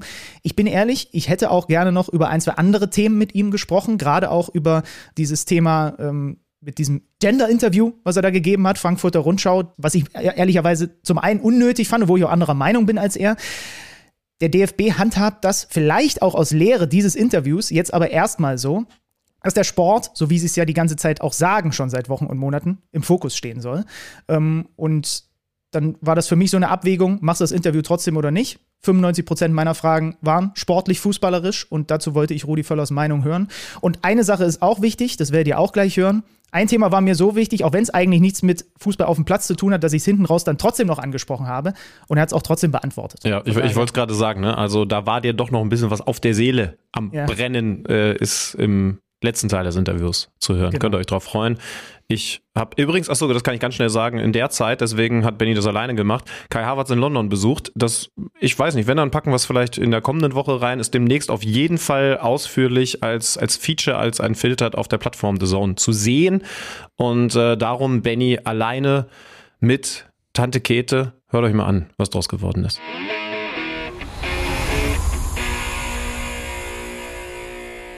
Frühjahr 2023, wenn ich unserem heutigen Podcast-Gast vor genau einem Jahr erzählt hätte, dass wir heute hier sitzen und über seine ersten Wochen als DFB-Sportdirektor sprechen. Ich weiß nicht, ob er einfach Kopfschütteln gegangen wäre oder mich für komplett irre gehalten hätte. Aber so kommt es manchmal im Fußball. So schnell geht es. Ich äh, sage herzlich willkommen hier bei uns bei Kicker Meets the Zone, Rudi Völler. Ja, vielen Dank. Hallo. Ganz im Ernst, wie wäre die Reaktion vor einem Jahr gewesen, wenn einer gesagt hätte, Rudi, pass auf, in einem Jahr bist du DFB-Sportdirektor? Ja, vor einem Jahr war das natürlich äh, erst unmöglich gewesen, aber gab es auch gar keinen Grund, äh, dass es da eine Diskussion gäbe. Aber es ist halt im, im, im Fußballgeschäft oftmals so, dass es halt auch äh, blitzschnelle Bauentscheidungen geben muss. Äh, es gibt Verschiebungen bei, bei gewissen Positionen. Äh, klar, dass meine Lebensplanung ein bisschen anders aussah, das habe ich ja schon auch vor einem Jahr dann noch in vielen Interviews ja noch schon kundgetan, dass ich äh, eigentlich nach, nach langer Überlegung, nach vielen Jahren im, im, im, im Fußballbereich, ob als Spieler, Trainer oder als Manager, dass ich äh, eigentlich erstmal mal aus dem operativen Geschäft raus wollte im, im, im Sommer 22, war genau überlegt, bisschen Aufsichtsrat, bisschen Gesellschafterausschuss hier, einige Stiftungen, bei denen ich beteiligt bin, natürlich ein bisschen noch was tun nebenbei, ein bisschen was zurückgeben. Aber in so einer sag mal, wichtigen Position wollte ich, wollte ich eigentlich nicht mehr, wollte ich nicht mehr rein. Aber wie es halt manchmal so ist, dann ja, konnte ich nicht Nein sagen. Da grätscht die Taskforce dazwischen. Ähm, was mich vor allem interessiert, wie sehr musstest du überzeugt werden, aber noch viel wichtiger, wie sehr musste eigentlich Familie und Frau überzeugt werden, dass der Rudi jetzt doch noch ein bisschen mehr zu tun hat? Ja, eigentlich gar nicht so sehr. Also gut, meine Kinder sind ja alle groß, alle schon um die 30. Äh, klar, die werden dann informiert, aber meine Frau, die war, hat mich total unterstützt. Also da gab es überhaupt keine, keine Diskussion. Die sagte, ja, mach das, das ist ja auch von der Zeit her ein bisschen absehbar. Äh, natürlich ist es sehr, sehr aufwendig, zeitaufwendig, ja doch, äh, mach, muss natürlich auch Spaß machen. Ich weiß, dass nicht war das der Grund nach einigen Überlegungen oder nach einigen Tagen der, des Nachdenkens war sicherlich dann auch äh, die wichtigste Entscheidung, dass ich natürlich dann auch äh, das mit Freude mache. Ne? Auch wenn es Arbeit ist, aber wir haben eine Heim-Europameisterschaft, das war schon einer der Hauptgründe, dass, dass ich, ich weiß, welche, welche Euphorie dann entstehen kann, äh, wenn man sie den weckt. Ne? Das ist ja wichtig jetzt auch in den nächsten Monaten. Ähm, das, das, das war mit wichtig, dass, dass es wie eine Heim-EM haben und dass ich halt auch so eine Position äh, auch wenn es komplett anders ist als in, in, in einer Managerposition in einem Club. Da geht es natürlich auch das ganze Jahr um, um Transfers, um, um, um Verkäufe, um Käufe, um Scouting-Sitzungen, viele, viele Gespräche. Die gibt es natürlich logischerweise dann bei der Nationalmannschaft nicht, aber ich weiß, dass es gibt andere äh, äh, Probleme oder Konflikte, die ab und zu zu lösen sind oder auch im positiven Sinn auch was Positives zu tun. Und da glaube ich schon, dass ich dann auch äh, dann, dann Hansi Flick und auch dem kompletten DFB dann auch helfen kann. In dieses konkrete Arbeitsfeld gehen wir gleich rein, aber was war eigentlich der Plan für das Leben ab Sommer 22? Du hast gesagt, äh, äh, ein paar Sachen wolltest du trotzdem noch machen, aber würden wir dann vielleicht jetzt einfach telefonieren und du wärst irgendwo in Süditalien gerade? Nein, nein, mein Lebensmittelpunkt ist natürlich okay. immer noch in, in, Deutschland. Ähm, ähm, aber, aber Reisen hab, irgendwie sowas, ja? Ja, natürlich auch unterwegs. Ich habe ja kein Hehl draus gemacht, dass ich, äh, sag mal, ich sage immer so gerne in vielen, äh, wusste, dass ich halber Römer bin. Also klar, so ein bisschen die römische Mentalität mir angeeignet in vielen Jahren. Bin natürlich oft noch in Rom und äh, natürlich logischerweise meine Lieblingsstadt hängt natürlich auch ein bisschen mit der Familie zusammen. Teil meiner Kinder ist dort geboren, meine Frau ist aus Rom und äh, deshalb bin ich natürlich auch sehr oft noch da. Äh, das wäre so ein bisschen der Plan gewesen, öfter mal in Rom zu sein. Natürlich auch oft in Deutschland. Wie gesagt, ich habe ja noch hätte trotzdem noch viele Termine auch hier in, in, in, in Deutschland gehabt, unabhängig von den vielen Stiftungen, in denen ich noch drin bin. Aber auch mein Club, letztendlich ist ja immer noch mein Club hier bei Leverkusen, nach den vielen Jahren auch immer wieder äh, nicht mehr bei Auswärtsspielen, aber zumindest bei, Haus, bei, bei Heimspielen dann auch äh, mhm. als Fan zu unterstützen. Mhm. Und wie, wie liefen jetzt diese, diese ersten Wochen im neuen Amt zurück beim alten Arbeitgeber? Wie sah es aus? Ja, klar, erstmal dann, auch wenn ich, äh, sag mal, auch ein Kind des, des DFBs bin, so ein bisschen über die U21, dann über die A-Mannschaft als Spieler, dann Trainer gewesen. Ähm, ist man, hat mir das Gefühl, man ist nicht richtig weg gewesen, aber ist halt alles auch viel größer gewesen, geworden. Schon, viel, ja, ne? Ja, ja, viel mehr Mitarbeiter. Ähm, das, das merkt man dann schon. Natürlich ist auch äh, die Akademie, der Campus in Frankfurt ist natürlich ein, ein wunderbares Gebäude, ein wunderbarer Standpunkt, logistisch gesehen auch sensationell. Also ist schon, schon, schon eine tolle Geschichte, die da hingebaut worden ist.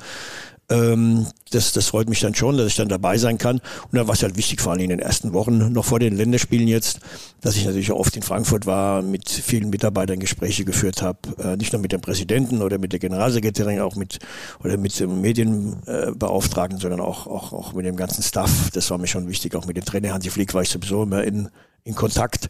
Und jetzt umso mehr natürlich auch jetzt diese, diese, diese, diese Woche, diese fast komplette Woche. Leider hab ich, bin ich am Ende dann ausgefallen, aber ähm, das, das war nochmal ganz wichtig, ne? dass man so eine ganze Woche in Frankfurt hatte, äh, jeden Tag am Campus trainiert hat, ein öffentliches Training hatte und vor allem auch mit, mit, äh, mit vielen Spielern auch, auch Gespräche führen konnte, nochmal mit dem Staff. Äh, äh, also das war, das war mir schon wichtig, da noch eine gewisse Nähe aufzubauen ähm, das kenne ich auch aus dem Club. Das, das, das tut gut, wenn man, wenn man, dass es keine Berührungsängste gibt, dass man sofort weiß. Das war mir wichtig auch in meinen Antrittsreden, dass ich einfach das Gefühl habe, dass jeder Spieler äh, auch eine gewisse Nähe zu, zu mir haben muss, auch kann und darf. Ähm, wenn auch außerhalb dieser, dieser äh, Abstellungsperioden, wenn, wenn einer was auf dem Herzen hat, dass er sich immer bei mir melden kann. Was überwiegt gerade bei den Spielern oder was hast du so wahrgenommen? Also ich glaube, alle kommen weiterhin gerne zur Nationalmannschaft, was man so hört. Ist auch so ein bisschen dieses Trotzgefühl spürbar nach der, nach der Weltmeisterschaft? Ja, ich finde, das war sogar in dieser Woche am, am, am stärksten zu, zu, zu spüren. Natürlich war es schön, das erste Spiel gegen, gegen Peru, haben wir 2-0 gewonnen, hätten sicherlich auch 4-5 gewinnen können. Ähm, aber das konnten wir gut einordnen. Wir wussten schon, dass das Spiel gegen die Belgier dann ein anderes Niveau haben wird, dass die Belgier natürlich auch klar besser sind als Peru, dass das viel schwieriger wird. Dass es natürlich dann so schwierig wird nach einer halben Stunde, das war dann nicht zu erwarten. Aber manchmal muss man dann auch solchen Dingen dann auch was lernen. Das war äh, sicherlich sehr ernüchternd, muss man ganz klar sagen. Die, die erste halbe Stunde ähm, danach fand ich 60 Minuten. Das war dann so, wie ich mir oder wie uns alle unsere deutsche Nationalmannschaft vorstellen. Ähm, fußballig dann viel besser als vorher in der ersten halben Stunde.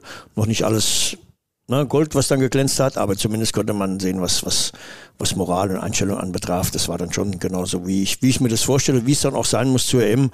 Ähm, dass dann mal das eine oder andere Spieler noch mal schief gehen kann, das ist das eine, aber dass man das Gefühl hat, und das war ja auch dann, hab's mir dann erzählen lassen, die, die im Stadion waren, am Fernsehen hat man es nicht so mitbekommen, dass es dann äh, äh, auch bis zum Schluss, dass die Zuschauer uns wunderbar unterstützt haben und du das, das, das Gefühl, das, dieses Wir-Gefühl, das brauchen wir dann auch am Ende des Tages bei der EM. Das hast du dir auf die Fahnen geschrieben. Wir haben vor ein paar Monaten auch mit Danny Röhl zum Beispiel gesprochen, hat sich das Trainerteam auch auf die Fahnen geschrieben, dass dieser Connect wieder her muss, ne? diese Identifikation irgendwie wieder, wieder da sein muss, dass ja, es wieder Klick macht von Tribüne zu Spielfeld und umgekehrt.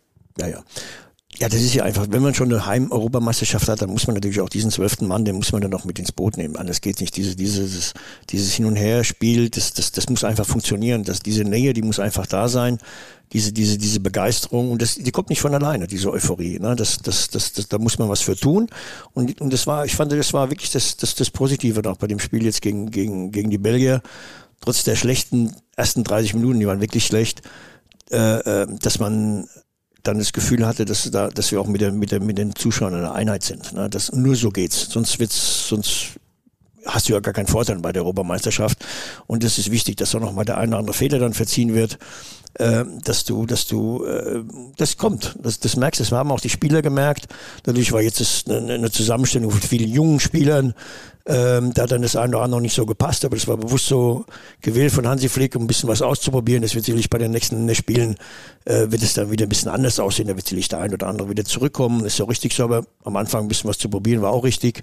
Und jetzt warten wir mal ab. Funktioniert diese Identifikation vor allem auch über solche Füllkrugs, Emre Jans, das sind vielleicht so zwei der Gewinner dieses, dieses Fensters. Ich würde noch Marius Wolf auch so mit reinnehmen, also Ja, ja. die so diesen Stempel Mentalitätsspieler so ein bisschen auf der Stirn haben, weil ich habe manchmal das Gefühl, der deutsche Fußballfan, nicht umsonst wird Jens Jeremies immer noch vergöttert, der liebt manchmal Grätschen mehr als Hackentricks. Ja, ja. ja, es muss eine gute Mischung sein. Na, äh, klar, das ist, das ist, das ist wichtig, dass es eine gute Mischung ist, aber auch selbst wir, das, das hat man ja gesehen, wenn dann, wenn dann äh, so Spieler, ich meine, ich habe ja hier K. Havertz mit zwölf Jahren verpflichtet, hier zu, zu, zu Bayer Leverkusen zu kommen. Und für mich war es auch wunderbar zu sehen, jetzt wie auch in der Woche, wie der Kai sich nochmal weiterentwickelt hat, jetzt in England. Das ist ja, Kai ist ja zu einer absoluten Topspieler. Er, wir wussten alle, dass er Weltklasse werden kann, aber er ist dann als Figur nochmal gereift. Und dann, dann merken wir natürlich auch in Deutschland, dass wir immer noch eine sehr, sehr gute Mannschaft haben, einen guten Kader, auch wenn jetzt ein paar nicht dabei sind, aber wenn dann ein paar von den Jungen, jetzt wie Kai und auch äh, Musiala, wenn die dann, wenn die dann ausfallen, das tut dann schon weh in so, in so einer, in so einer Gemeinschaft. Äh, dann wird auch die Qualität ein bisschen, bisschen weniger, auch wenn sich alle bemüht haben. Also wir haben schon, ich glaube schon, wenn, wenn der eine oder andere wieder zurückkommt, dass wir, äh, dass wir eine, eine gute Mannschaft bei der Europameisterschaft haben werden. Ihr habt häufig, auch auf den Pressekonferenzen, die ich geguckt habe, viel das Wort Mentalität, Widerstandsfähigkeit, Einstellung und so weiter. Das kann man natürlich steuern, indem man als Bundestrainer in einer bestimmten Art und Weise Personal nominiert, was vielleicht eher über diese Attribute kommt. Wie kitzelt man es aus denen raus, die vielleicht eher über das Spielerische kommen? Ja, das geht. Das muss man halt ausprobieren. Ne? Das wird ja auch, Hansi Flick wird ja auch mit seinem Trainerteam so nominieren. Äh, Das wird er auch bei den nächsten Länderspielen so tun, nach, nach, nach absolut natürlich auch nach, nach Leistung. Ist doch klar, das gehört sich auch so. Wer passt in die, in die Gruppe rein? Ich finde, die Belgier haben es, glaube ich, gut hingekommen bekommen jetzt, wenn man so ein bisschen die, die Spiele bei der WM gesehen hat. Also wir haben ja, sind ja auch ähnlich wie die Belgier schon nach der Vorrunde ausgeschieden. Natürlich beide verdient ausgeschieden, obwohl ich fand, die Belgier es noch schlechter gemacht haben als wir, wenn ich die Sp Spiele gesehen habe. Und die hatten, hat natürlich Lukaku und De Bruyne auch schon gespielt, dann hatten die noch viele Ältere dabei. Die haben diesen, diesen, das ist ja das, was, was Hansi Flick auch machen möchten, so ein bisschen ein paar Junge integrieren. Und die Belgier haben das im Moment ein bisschen besser hinbekommen noch zum jetzigen Zeitpunkt. Ne? Die haben ja auch äh, drei, vier neue rein, ein paar alte raus und hatte man sofort das Gefühl, da funktioniert's. Äh, natürlich ähnlich wie bei denen gilt es auch für uns. Wenn du, wenn du, äh, äh, natürlich dürfen auch ein paar richtig gute nicht ausfallen. Also klar, De Bruyne, der Lukaku, wenn die bei den Belgiern raustust, wird's dann auch ein bisschen normaler. Ja. Ähm, das gilt natürlich auch für uns. Ein paar wichtige Spieler dürfen dann da natürlich nicht fehlen. Und das, sag mal, das ist ja jetzt im Vergleich zu, wir haben ja alle die Franzosen gesehen bei der WM. Dann hat er mir ja schon das Gefühl während der WM und die hatten ja unglaublich viele Ausfälle. Ist ja heute immer noch so. Wenn bei den Franzosen sieben Mann ausfallen, spielen andere sieben, da ändert sich ja gar nichts, weil die natürlich eine, eine, eine, eine, Fülle an, an Weltklasse-Spielern haben in ihrem Kader, das ist schon unglaublich. Der Kader, der da ausfiel, der, da hätte man das Gefühl, der wäre auch vielleicht ins Halbfinale gekommen. Genau, ne? ist ja nicht immer ganz so einfach für den, für den Trainer, wenn alle fit sind. Ne? Da muss man auch, der wird auch schlaflose Nächte haben. Ich kenne ja Didi Deschamps. Wir, wir haben zusammen die Champions League gewonnen, damals 93 in, in Marseille. Ganz lieber Kerl, super Trainer. Äh, da wird er auch manchmal schlaflose Nächte haben, wenn alle fit sind. Ähm, aber klar, das muss man dann gucken. Da muss man, und das ist ja auch die wichtigste Aufgabe jetzt von, von Hansi mit seinem Trainerteam, dass wir, dass du die richtige Formation findest, diesen richtigen, ja, gibt's ja nicht nur elf, da sind dann meistens dann auch äh, doppelt so viele, mit diesem Stamm dann auch äh, sich einzuspielen und das, das wird er hinkriegen, ganz sicher. Du kannst dich da bestens reinfühlen als ehemaliger Bundestrainer, weil du musstest diese Entscheidung auch treffen. Wie schwierig ist es, gerade was so Nominierung von so Länderspielfenstern angeht, gerecht zu werden auf der einen Seite dem Leistungsprinzip, du willst aber auch entwicklungsfähige Spieler Genau. dabei haben und du willst aber vielleicht auch den einen oder anderen dabei haben, der vielleicht im Verein gerade ein bisschen durchhängt, der, auf den du aber setzt und der sich bei dir wieder Selbstvertrauen holen. Ja, ja. Das ist doch, ist, ist, ich stelle mir das unglaublich schwer vor in einem Land, wo du viele gute Fußballer zur Auswahl Naja, hast. im Grunde ist das schon, haben schon, hast du schon beantwortet jetzt. Ähm, das ist, klar, das ist ein schmaler Grad. Ne, Du willst, du willst versuchen, ist ja oft so nach großen Turnieren, ob jetzt erfolgreich oder weniger erfolgreich, ähm, ein bisschen was zu verändern oder stark zu verändern, einen Umbruch, junge Spieler reinzutun. Und das hat Hansi jetzt versucht. Und ich glaube schon, dass man auch sehen konnte, äh, äh, dass, dass die sich das auch verdient haben. Also ich glaube, auch jetzt konnte man u- unglaublich gut sehen, bei Felix Metscher zum Beispiel, der jetzt reingekommen ist nach einer halben Stunde, was das für ein Riesentalent ist auf der sechste oder achte Position im zentralen Mittelfeld. Oder auch Kevin Schade. Das ist ja das, was heute einen, einen, einen, einen jungen Spieler ausmacht, mit so einer Geschwindigkeit. Das ist ja das, was, der, was, was du im Fußball brauchst. Der hat das wunderbar gemacht. Und die anderen, die jetzt nicht so Einsätze hatten, die werden auch noch, die werden auch weiter beobachtet und werden ihre Chance bekommen. Also wir haben schon immer noch jetzt junge Spieler, die, die das Potenzial haben, auch noch auf den EM-Zug aufzuspringen. Aber natürlich auch, und das war mir auch wichtig, auch in der Anfangszeit, dass so diese, diese, diese Vernetzung zwischen U21 und zur A-Mannschaft, auch die U21 ein bisschen äh, bisschen zu stärken, äh, auch mit Toni Di Salvo als Trainer, dass er das Gefühl hatte, wir hatten ja auch einen gemeinsamen Abend dann in Frankfurt bei uns im Hotel.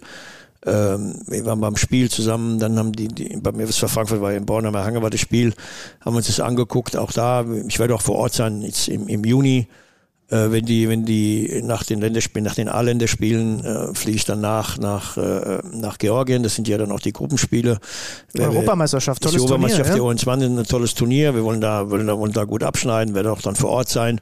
Also es ist auch schon mal ein Anspruch, auch diese Vernetzung zwischen der U21 äh, zur A-Mannschaft ein bisschen, bisschen zu stärken, ein bisschen besser zu machen. Hansi Flick und du, ihr kanntet euch, ihr habt gegeneinander gespielt. Ich habe sowieso gelernt, man kennt sich im Fußballbusiness, äh, alle kennen sich irgendwie ein bisschen, mal, mal mehr, mal weniger gut. Aber wenn man natürlich erfolgreich zusammenarbeiten will, gerade auch wenn so ein Highlight am Horizont ist, dann muss man sich ja noch intensiver kenn kennenlernen. Ist dieser Prozess schon abgeschlossen? Wie läuft oder lief der? Ja, der läuft super. Ich meine, ich ja, ähm, als es damals oder als ich dann installiert worden bin vom, vom DFB oder von der Taskforce, von allen zusammen, auch von den Gremien des DFBs, war natürlich meine, meine ersten äh, Telefonate, mein erstes Treffen war logischerweise mit dem Bundestrainer, das ist mein engster äh, ja, Partner, Mitarbeiter, wie, egal wie man es ausdrückt, und dass wir natürlich auf, auf einer Wellenlänge liegen müssen. Äh, zwar kritisch auch, ne, dass wir natürlich auch kritische Dinge dann besprechen, ist ja klar, das gehört sich auch dazu. Aber klar, eins ist auch immer klar. Ich habe es ja selber vier Jahre gemacht. Ist der Bundestrainer, der wird natürlich entscheiden, wie nominiert wird, wie, wie aufgestellt wird, wie, wie, wie gespielt wird. Aber natürlich in einem guten Austausch, ne, dass wir viele Probleme zusammen versuchen zu lösen, dass ich ihn natürlich den, den Rücken frei halte, ihn zu unterstützen in vielen, in vielen Problemen, die, die es geben wird in den nächsten, in den nächsten Monaten noch. Äh, da kann er sich auf mich verlassen. Äh, das heißt aber nicht, dass man trotzdem hin und wieder auch mal äh, kritisch ein paar Dinge diskutiert. Das gehört sich natürlich auch so. Aber wir haben einen wunderbaren Austausch schon vom ersten Tag an und habe auch gestern, äh, wie gesagt, ich konnte ja wegen meiner, klar, wegen meiner unangenehmen Nierenkolik ich ins Stadion kommen. Aber gestern haben wir schon, haben wir schon äh, ein, ein tolles Telefonat gehabt, haben lange telefoniert, ein bisschen äh, ein paar Dinge aufgearbeitet, äh, wie die Woche war und unabhängig jetzt von der Niederlage, äh, dass es trotzdem eine wichtige Woche war, ein paar Dinge auch zu sehen und das, das wird funktionieren. Und es, es hilft auch da, glaube ich, wieder enorm, dass du halt diese andere Rolle einfach kennst, dass du auch weißt, ähm, du hast, glaube ich, das Gespür dafür, wann er jetzt gerade deine Meinung vielleicht auch mal kurz nicht braucht, oder? Weil du dich ja genau in ihn hineinversetzen kannst. Ja, ja. Nein, nein, klar. Aber das, das lernt man natürlich schon so ein bisschen ist bei vielen anderen Verantwortlichen, auch in der Bundesliga, die lange für den Verein gearbeitet haben, ähm, so ein bisschen das Gefühl zu entwickeln und man, man äh, unterstützt, wenn man den Rücken stärkt, wenn man lobt, aber hin und wieder dann auch logischerweise immer unter vier Augen dann auch, auch mal äh, was Kritisches sagt, aber das muss man immer dann, das, das kommt immer auf die auf die Situation an und das, das ist ja das Wichtigste. Es muss halt auch ein Vertrauensverhältnis da sein, dass man sich gegeneinander, äh, gegeneinander auf, aufeinander verlassen kann. Das gilt aber nicht nur für Hansi Flick, das gilt auch für unseren Präsidenten, für Bernd Neuendorf, mit dem ich auch ein, ein sehr, sehr gutes Verhältnis habe. Wir telefonieren oft, auch mit Aki Watzke als, als Vizepräsident, äh, mit dem bin ich oft in Kontakt. Also ist mir schon wichtig und darüber hinaus nicht nur die drei, auch mit vielen Clubverantwortlichen, das ist ja auch mein Anspruch. Dafür bin ich ja dann auch da, ob jetzt mit Oliver Kahn oder Oliver Minzloff, der jetzt zwar jetzt nicht mehr im Amt ist bei den, bei den Leipzigern, aber mit vielen anderen Vereinsverantwortlichen, äh, Leverkusen sowieso, bin ich ja hier vor Ort auch, diesen, diesen, diesen engen Austausch zu haben, selbst wenn es mal jetzt in den nächsten Monaten, und die wird es geben, mal hin und wieder mal unterschiedliche Meinungen, mal ein paar Konflikte, dafür bin ich ja dann auch da, die dann noch vernünftig aus, aus dem Weg zu räumen. Und du hast auch das Gefühl, die Bundesligisten, die stehen hinter der Nationalmannschaft, die unterstützen sie so gut es geht. Wir haben, also es wird nicht immer deckungsgleich sein, das Nein, ist logisch. Ne? Ich kenne das, weil ich auf beiden Seiten ja schon gearbeitet habe. Und ich weiß, am Anfang, wenn dann die, die, die Bundesliga nicht spielt, sind keine Champions League-Spiele, keine Europa League-Spiele, Bundesliga pausiert. Alle wollen der, der Nationalmannschaft helfen, aber wenn es dann wieder losgeht und jeder guckt dann auf sich selbst, ich kenne das selbst, weil ich es auch jahrelang so gemacht habe, ist ja erstmal der Club dann wichtiger. Jetzt bin ich wieder auf der anderen Seite und da wird man nicht immer äh, alles ähnlich sehen. Man, wird, man sagt immer so gerne, wir sitzen alle in einem Boot, aber manchmal rudert man ja auch in verschiedene Richtungen, dann auch im gleichen Boot. Und so ist es oftmals. Und das, das, ich habe auch alle damals jetzt auch immer wieder gesagt, auch als ich installiert worden bin, ich versucht dann zu helfen, aber wenn ich dann beim DFB bin, dann bin ich natürlich auch hundertprozentig DFB und da wird es ab und zu mal auch dann äh, eine andere Meinung geben, die ich versuche dann auch durchzusetzen. Das wird nicht immer jedem gefallen, aber das versteht auch jeder. Der Name Emre Can ist zum Beispiel schon gefallen, den du gut kennst, weil er auch eine Saison hier in Leverkusen gespielt hat, bevor er dann nach, nach Liverpool gegangen ist. Kann er so ein bisschen der X-Faktor sein? Das wurde auch äh, diskutiert. Wir haben ja ein extrem voll gese- besetztes, fußballerisch überragendes zentrales Mittelfeld. Da muss erstmal eine andere Nation um die Ja. Ecke kommen. Kimmich, Gündogan, Goretzka, Musiala hat Hansi auch gesagt, sieht er dann auch hin und wieder dort. Aber vielleicht ist Emre Can der, der dem Ganzen so ein bisschen die richtige Balance geben könnte, oder? Ja, braucht man nicht um heißen Brei rumzureden. Schon vor den beiden Länderspielen bei den Dortmundern hat er, hat er wochenlang, ist er, ist er der überragende Spieler. Ähm, und auch jetzt bei den Länderspielen. Das war ja kein Zufall, dass er gegen Peru äh, ein Topspiel abgeliefert hat und dann auch, jetzt als er reinkam, sich das dann natürlich auch ein bisschen gedreht hat. Nein, er hat eine enorme Entwicklung gemacht und freue mich für ihn, ne, dass er nochmal so eine Entwicklung gemacht hat. Dann sieht man mal auch, dass man ihm, selbst wenn man schon ein bisschen älter ist, nicht mehr ganz jung ist, dass man sich nochmal ein bisschen entwickeln kann, weiterentwickeln kann. Und äh, freut mich für ihn, aber auch für uns oder auch für mich, dass, dass wir so einen wichtigen Spieler jetzt in der Nationalmannschaft haben. Dann gucken wir mal in den Sturm. Gefühlt hat das ganze Land nach äh, Miro Kloses Karriereende auf einen neuen echten Stürmer gewartet. Ja? Das, das lieben wir, ich auch, ja? wenn man in der Nationalmannschaft einen Stürmer hat, wo man weiß, der macht die Buden rein. Du hast es selber jahrelang gemacht. Äh, jetzt haben wir Niklas Füllkrug. Ja. Äh, gegen Peru, Belgien haben wir sogar Doppelspitze gesehen. Ähm, wie sieht der Ex-Top-Stürmer die Entwicklung von Niklas Füllkrug und auch sein Potenzial und auch seine Rolle, die er in, diesem, in dieser Mannschaft hat?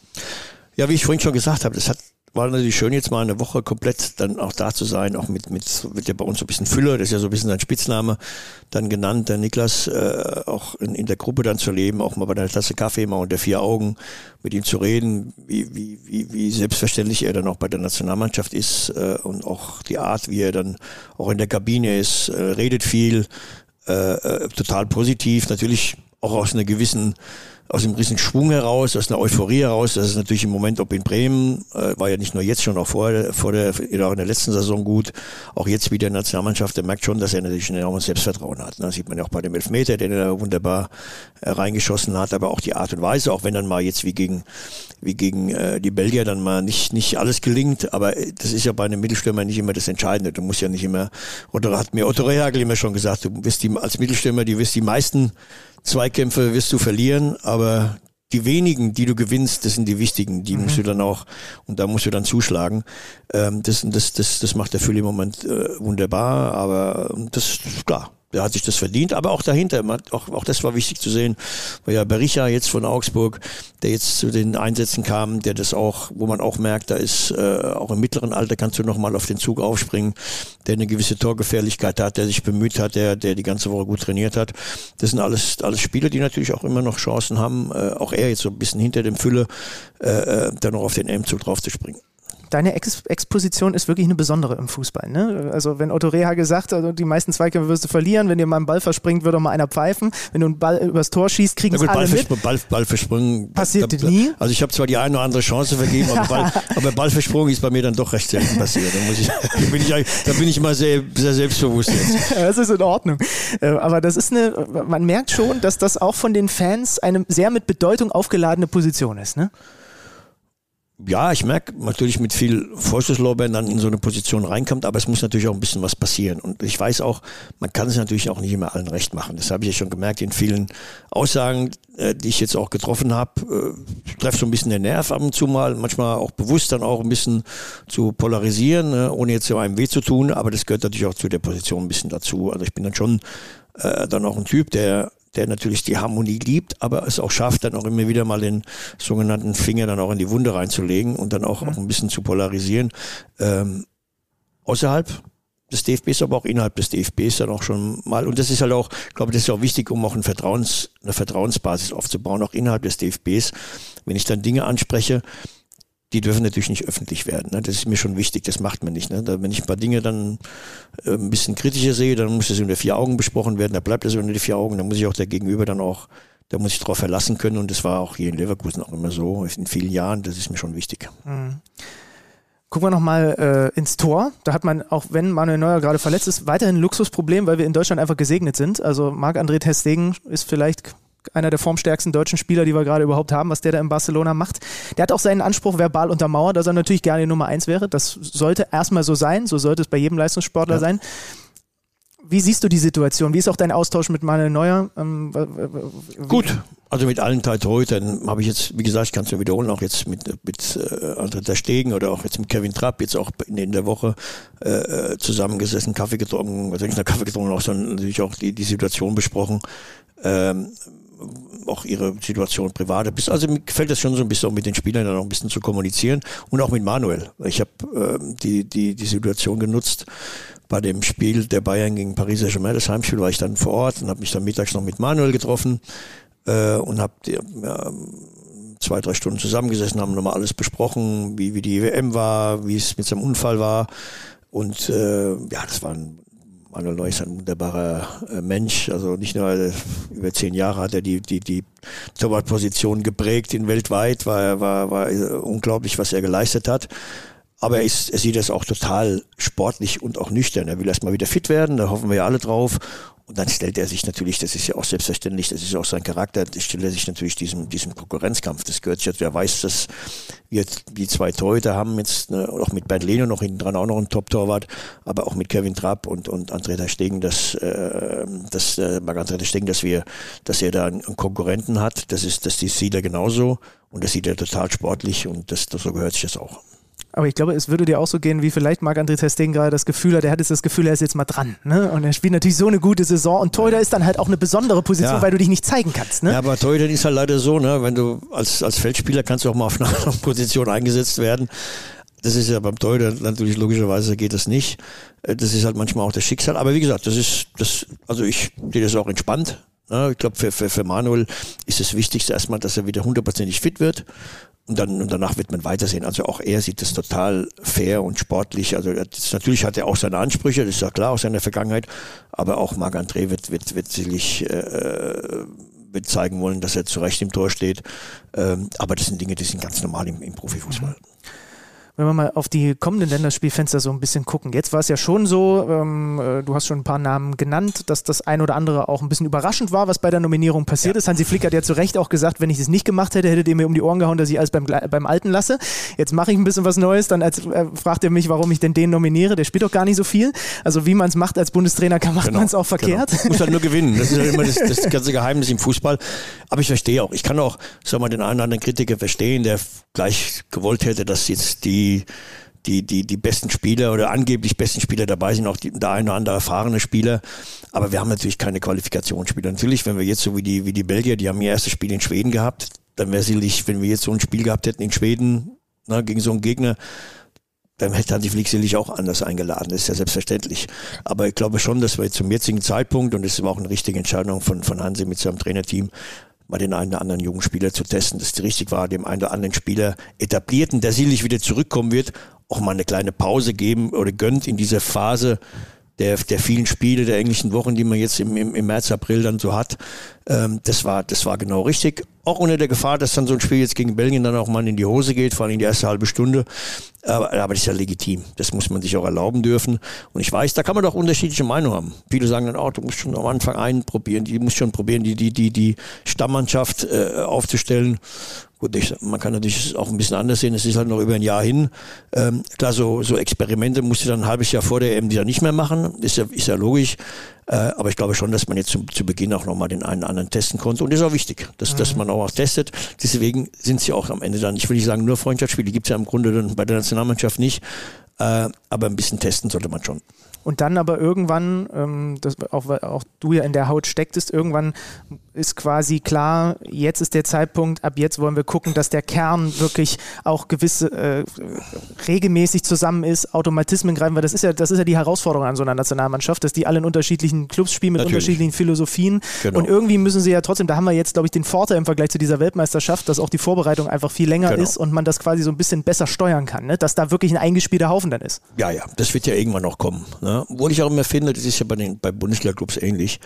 Äh, auch in der Nationalmannschaft muss auch jeder das Gefühl haben, dass es nicht selbstverständlich ist, dass man immer dabei ist und immer spielt und immer eingeladen wird. So ein, so ein gewisser Konkurrenzkampf, der tut jedem gut. Also einfach, dass es, weil jetzt einer sagt, ich bin schon jahrelang dabei und automatisch werde ich wieder eingeladen, das muss nicht unbedingt sein. Auch für den einen oder anderen gestandenen Nationalspieler äh, muss nicht immer nur eine Ehre sein, es muss auch kein, darf auch keine Selbstverständlichkeit sein, dass man eingeladen wird. Man muss immer wieder was dafür tun. Bei den Spielen in der A-Mannschaft, aber auch in dem Club. Das wird beobachtet. Ähm, Das, das, ist, das ist schon wichtig. Also man darf, es darf nicht normal werden, dass man einfach eingeladen wird. Man muss einfach was für tun. Und, und der Konkurrenzkampf, glauben mir, äh, glaubt mir, das hat noch nie jemand geschadet. Das Abschneiden in Katar hast du als Außenstehender noch be beobachtet. Ja. Also trotzdem natürlich mit all deinen äh, Kontakten, die du hast in die Fußballszene. Aber du konntest natürlich mit Hansi Flick besser mitführen als Ja. fast jeder andere. Kam da so ein bisschen Erinnerung hoch und hast du auch nochmal so automatisch daran zurückdenken müssen an diese verkorkste EM Ja. 2-4? ja, kann man nicht vergleichen. Das war mal eine andere Zeit. Also ich finde, wir sind damals, wir haben es sag mal ordentlich gemacht, aber auch nicht richtig gut. Deshalb sind wir am Ende dann auch ausgeschieden. Ne? Muss man einfach sagen.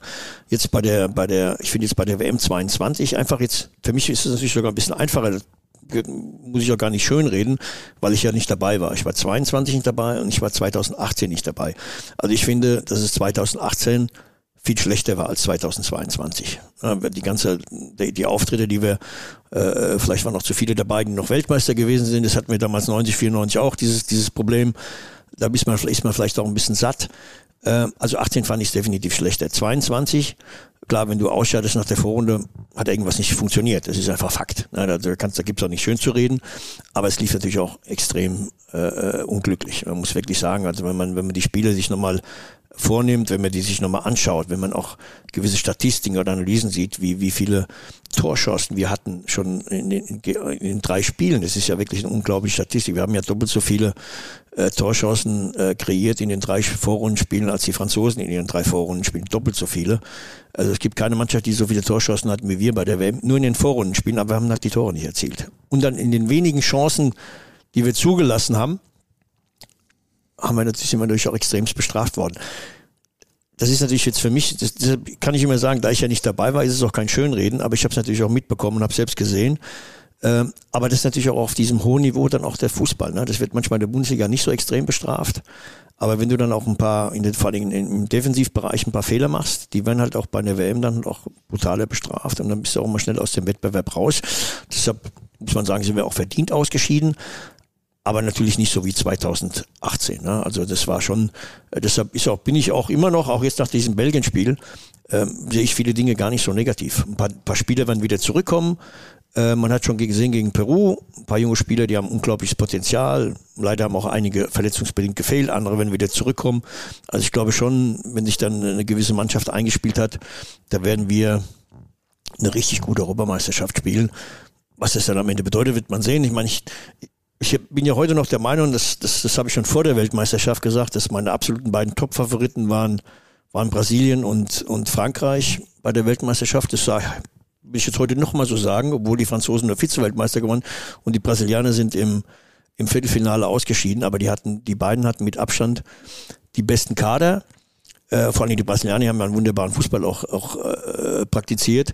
Aber das ist halt oft, ich war ja bei vielen Weltmeisterschaften auch dabei, ob als Spieler oder als Trainer, das ist natürlich am Ende des Tages nicht immer entscheidend. Entscheidend ist dann oft, und es ist halt auch am Ende dann Argentinien verdient Weltmeister geworden, weil die mit ihren, mit ihrer Art Fußball zu spielen, mit den Mitteln natürlich ein überragender Messi und die anderen haben für ihn äh, gefeitet und haben verteidigt und haben natürlich ab und zu mal dann auch einen ordentlichen Pass gespielt. Aber im Grunde ist ja Argentinien hatte man nicht das Gefühl, dass mit Argentinien mit Abstand die beste Mannschaft ist. Also sind die Brasilianer, die Franzosen schon besser gewesen. Und auch heute noch sage ich, äh, dass wir uns auch von den Argentiniern nicht verstecken müssen. Das Einzige, wo, was wir, was die Argentinier uns voraus hatten oder auch die Marokkaner äh, die vier fünf Prozent, die das auch den Belgien gefehlt hat oder den Spanien, um nur einige zu nennen, diese, diese fünf Prozent, äh, äh, ja, Aufopferungskeit, sich aufzuopfern, ne?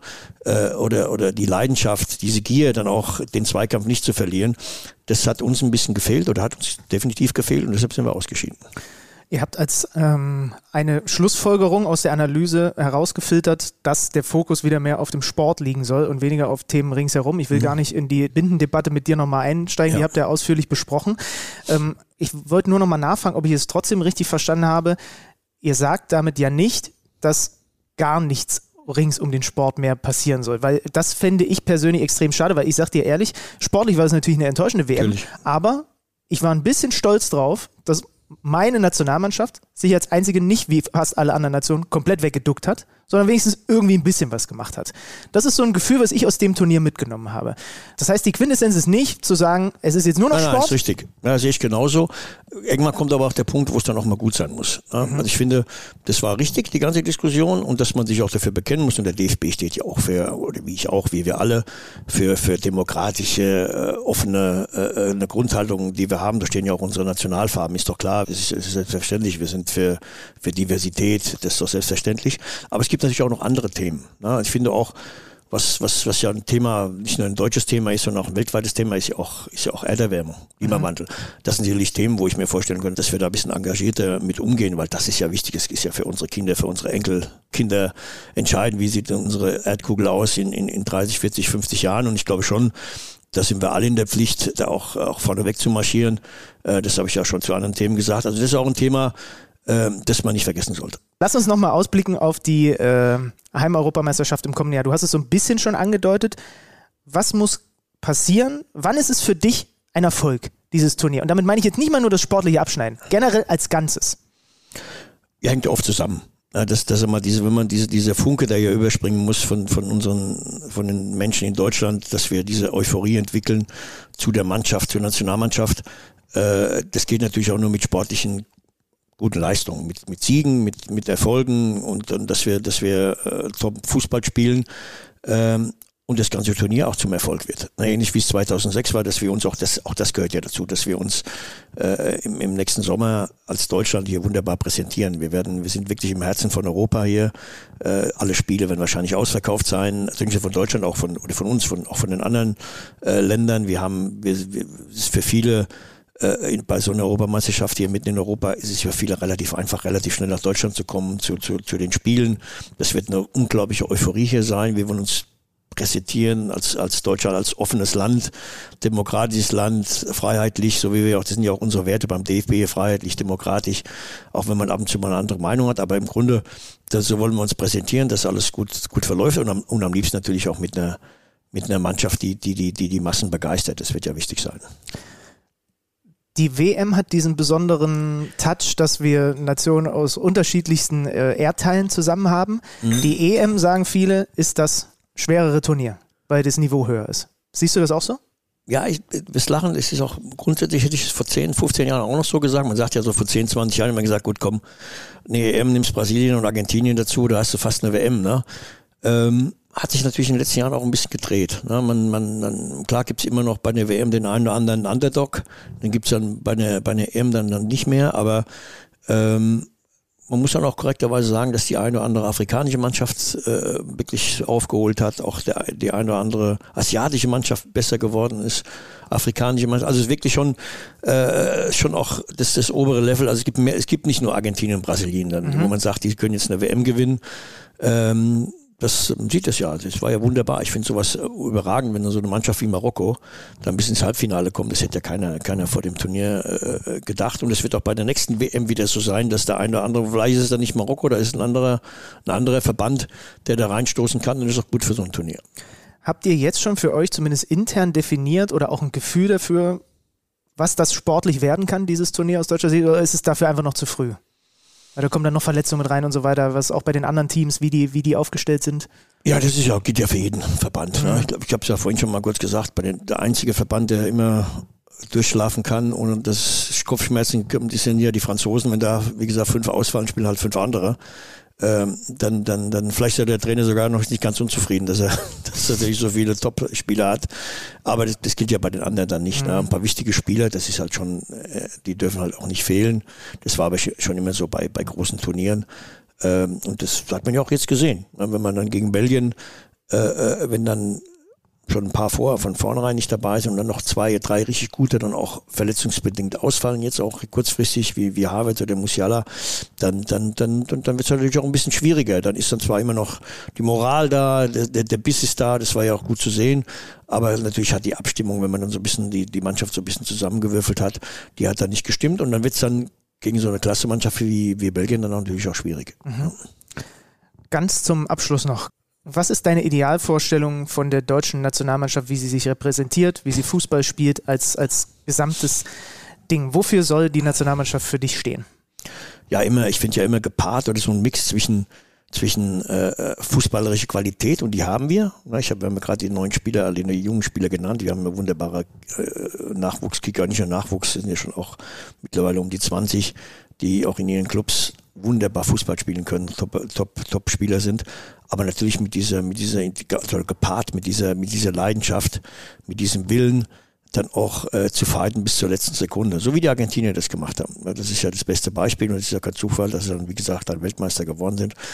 Diese, diese, diese Mischung, ne, diese Mischung zwischen diesen beiden Dingen, fußballische Eleganz oder Qualität mit dieser, mit dieser Gier und Leidenschaft, dann kannst du im, im Fußball alles erreichen. Das, das wird wichtig sein. Und natürlich auch mit Hilfe unserer, unserer Menschen hier in Deutschland, mit unseren Zuschauern. Und das war ja schön zu sehen jetzt in Köln, ähm, dass, dass, dass die Unterstützung da ist, wenn man sofort das Gefühl hat, die Jungs, die, die, die tun alles, die geben alles, da ist Moral in der Mannschaft, da, wird, da ist die Unterstützung da. Und so stelle ich mir das auch bei der, bei der EM vor.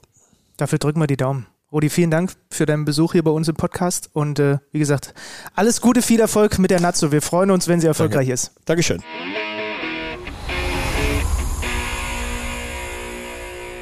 Hast du als findiger Journalist eigentlich Informationen, ob es jemals einen Schoko-Rudi Völler gegeben hat? Also ich meine, wir haben. Weihnachtsmänner, wir haben, wir haben Osterhasen, Tante Kete kann da nicht so weit sein. Wär's, aber wenn ich jetzt überlege, der Schoko Schlüter, was erstmal übrigens perfekt klingt und du dir sofort machen solltest. Alex Ja. Schlüter ist für Sponsoring offen, wenn ich einen, einen, einen, einen kleinen Schnitt davon auch abbekomme von den Einnahmen, jetzt wo ich das Wort Ja, ich- Schokoschlüter Ich möchte habe. direkt neben der Jokolade äh, äh, sitzen in den Aber, Supermärkten. aber jetzt sag mir, ist der Schokoschlüter nur dein Kopf? Ist es ein komplettes Ding, dass man quasi den ganzen Schlüter isst? Ist es dunkle Schokolade, weiße Schokolade, zartbitter? Ist es mit, was weiß ich, ganz absurd Lakritz oder Gummibären drin? Boah, pff. Das ist tatsächlich ein Thema, über das ich mir noch nie Gedanken gemacht habe. Aber klar, es ist auch noch nie jemand vor dir auf den Schokoschlüter gekommen. Gibst du mir eine Woche Zeit und ich überlege, wie ich gerne schmecken würde? Ja, kann, können wir machen. Ich weiß es schon ganz genau, vor allem weiß ich auch die Form schon. Es ist einfach der Zandersche Schokoklumpen. Es ist einfach nur ein riesiger Klumpen. Einfach nur ein, wo man auch gar nicht so genau weiß, wie, wo man jetzt anfängt, den zu essen. Es ist einfach wie so ein, wie so ein Gold, äh, Goldnugget, aber aus So, Schoko. so, bi- aber vielleicht so ein bisschen Marzipankugelmäßig mit, mit Augen. aber halt viel zu groß. Also man kann eigentlich gar nicht davon abbeißen. Das ist der Zandersche Schokoklumpen. Der, Zander, der, der Schokozander ist aber nicht halb so gut wie Schokoschlöer. Da müssen wir was draus machen, Stülpmann.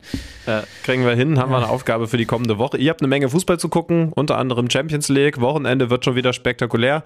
Und dann am Montag Podcast hören. So ist das wohl. Also das ist für euch ja wohl was, wonach ihr euch richten könnt.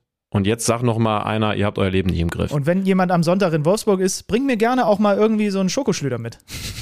Ah, nee, gibt's ja noch gar nicht. Müssen wir uns ja erst überlegen. Macht ja überhaupt gar keinen Sinn. Junge, Ah, ja. leg, dich, leg dich wieder hin. Ja, Macht's gut, tschüss. Leute. Kicker meets the Zone, der Fußball-Podcast. Präsentiert von Tipico Sportwetten mit Alex Schlüter und Benny Zander.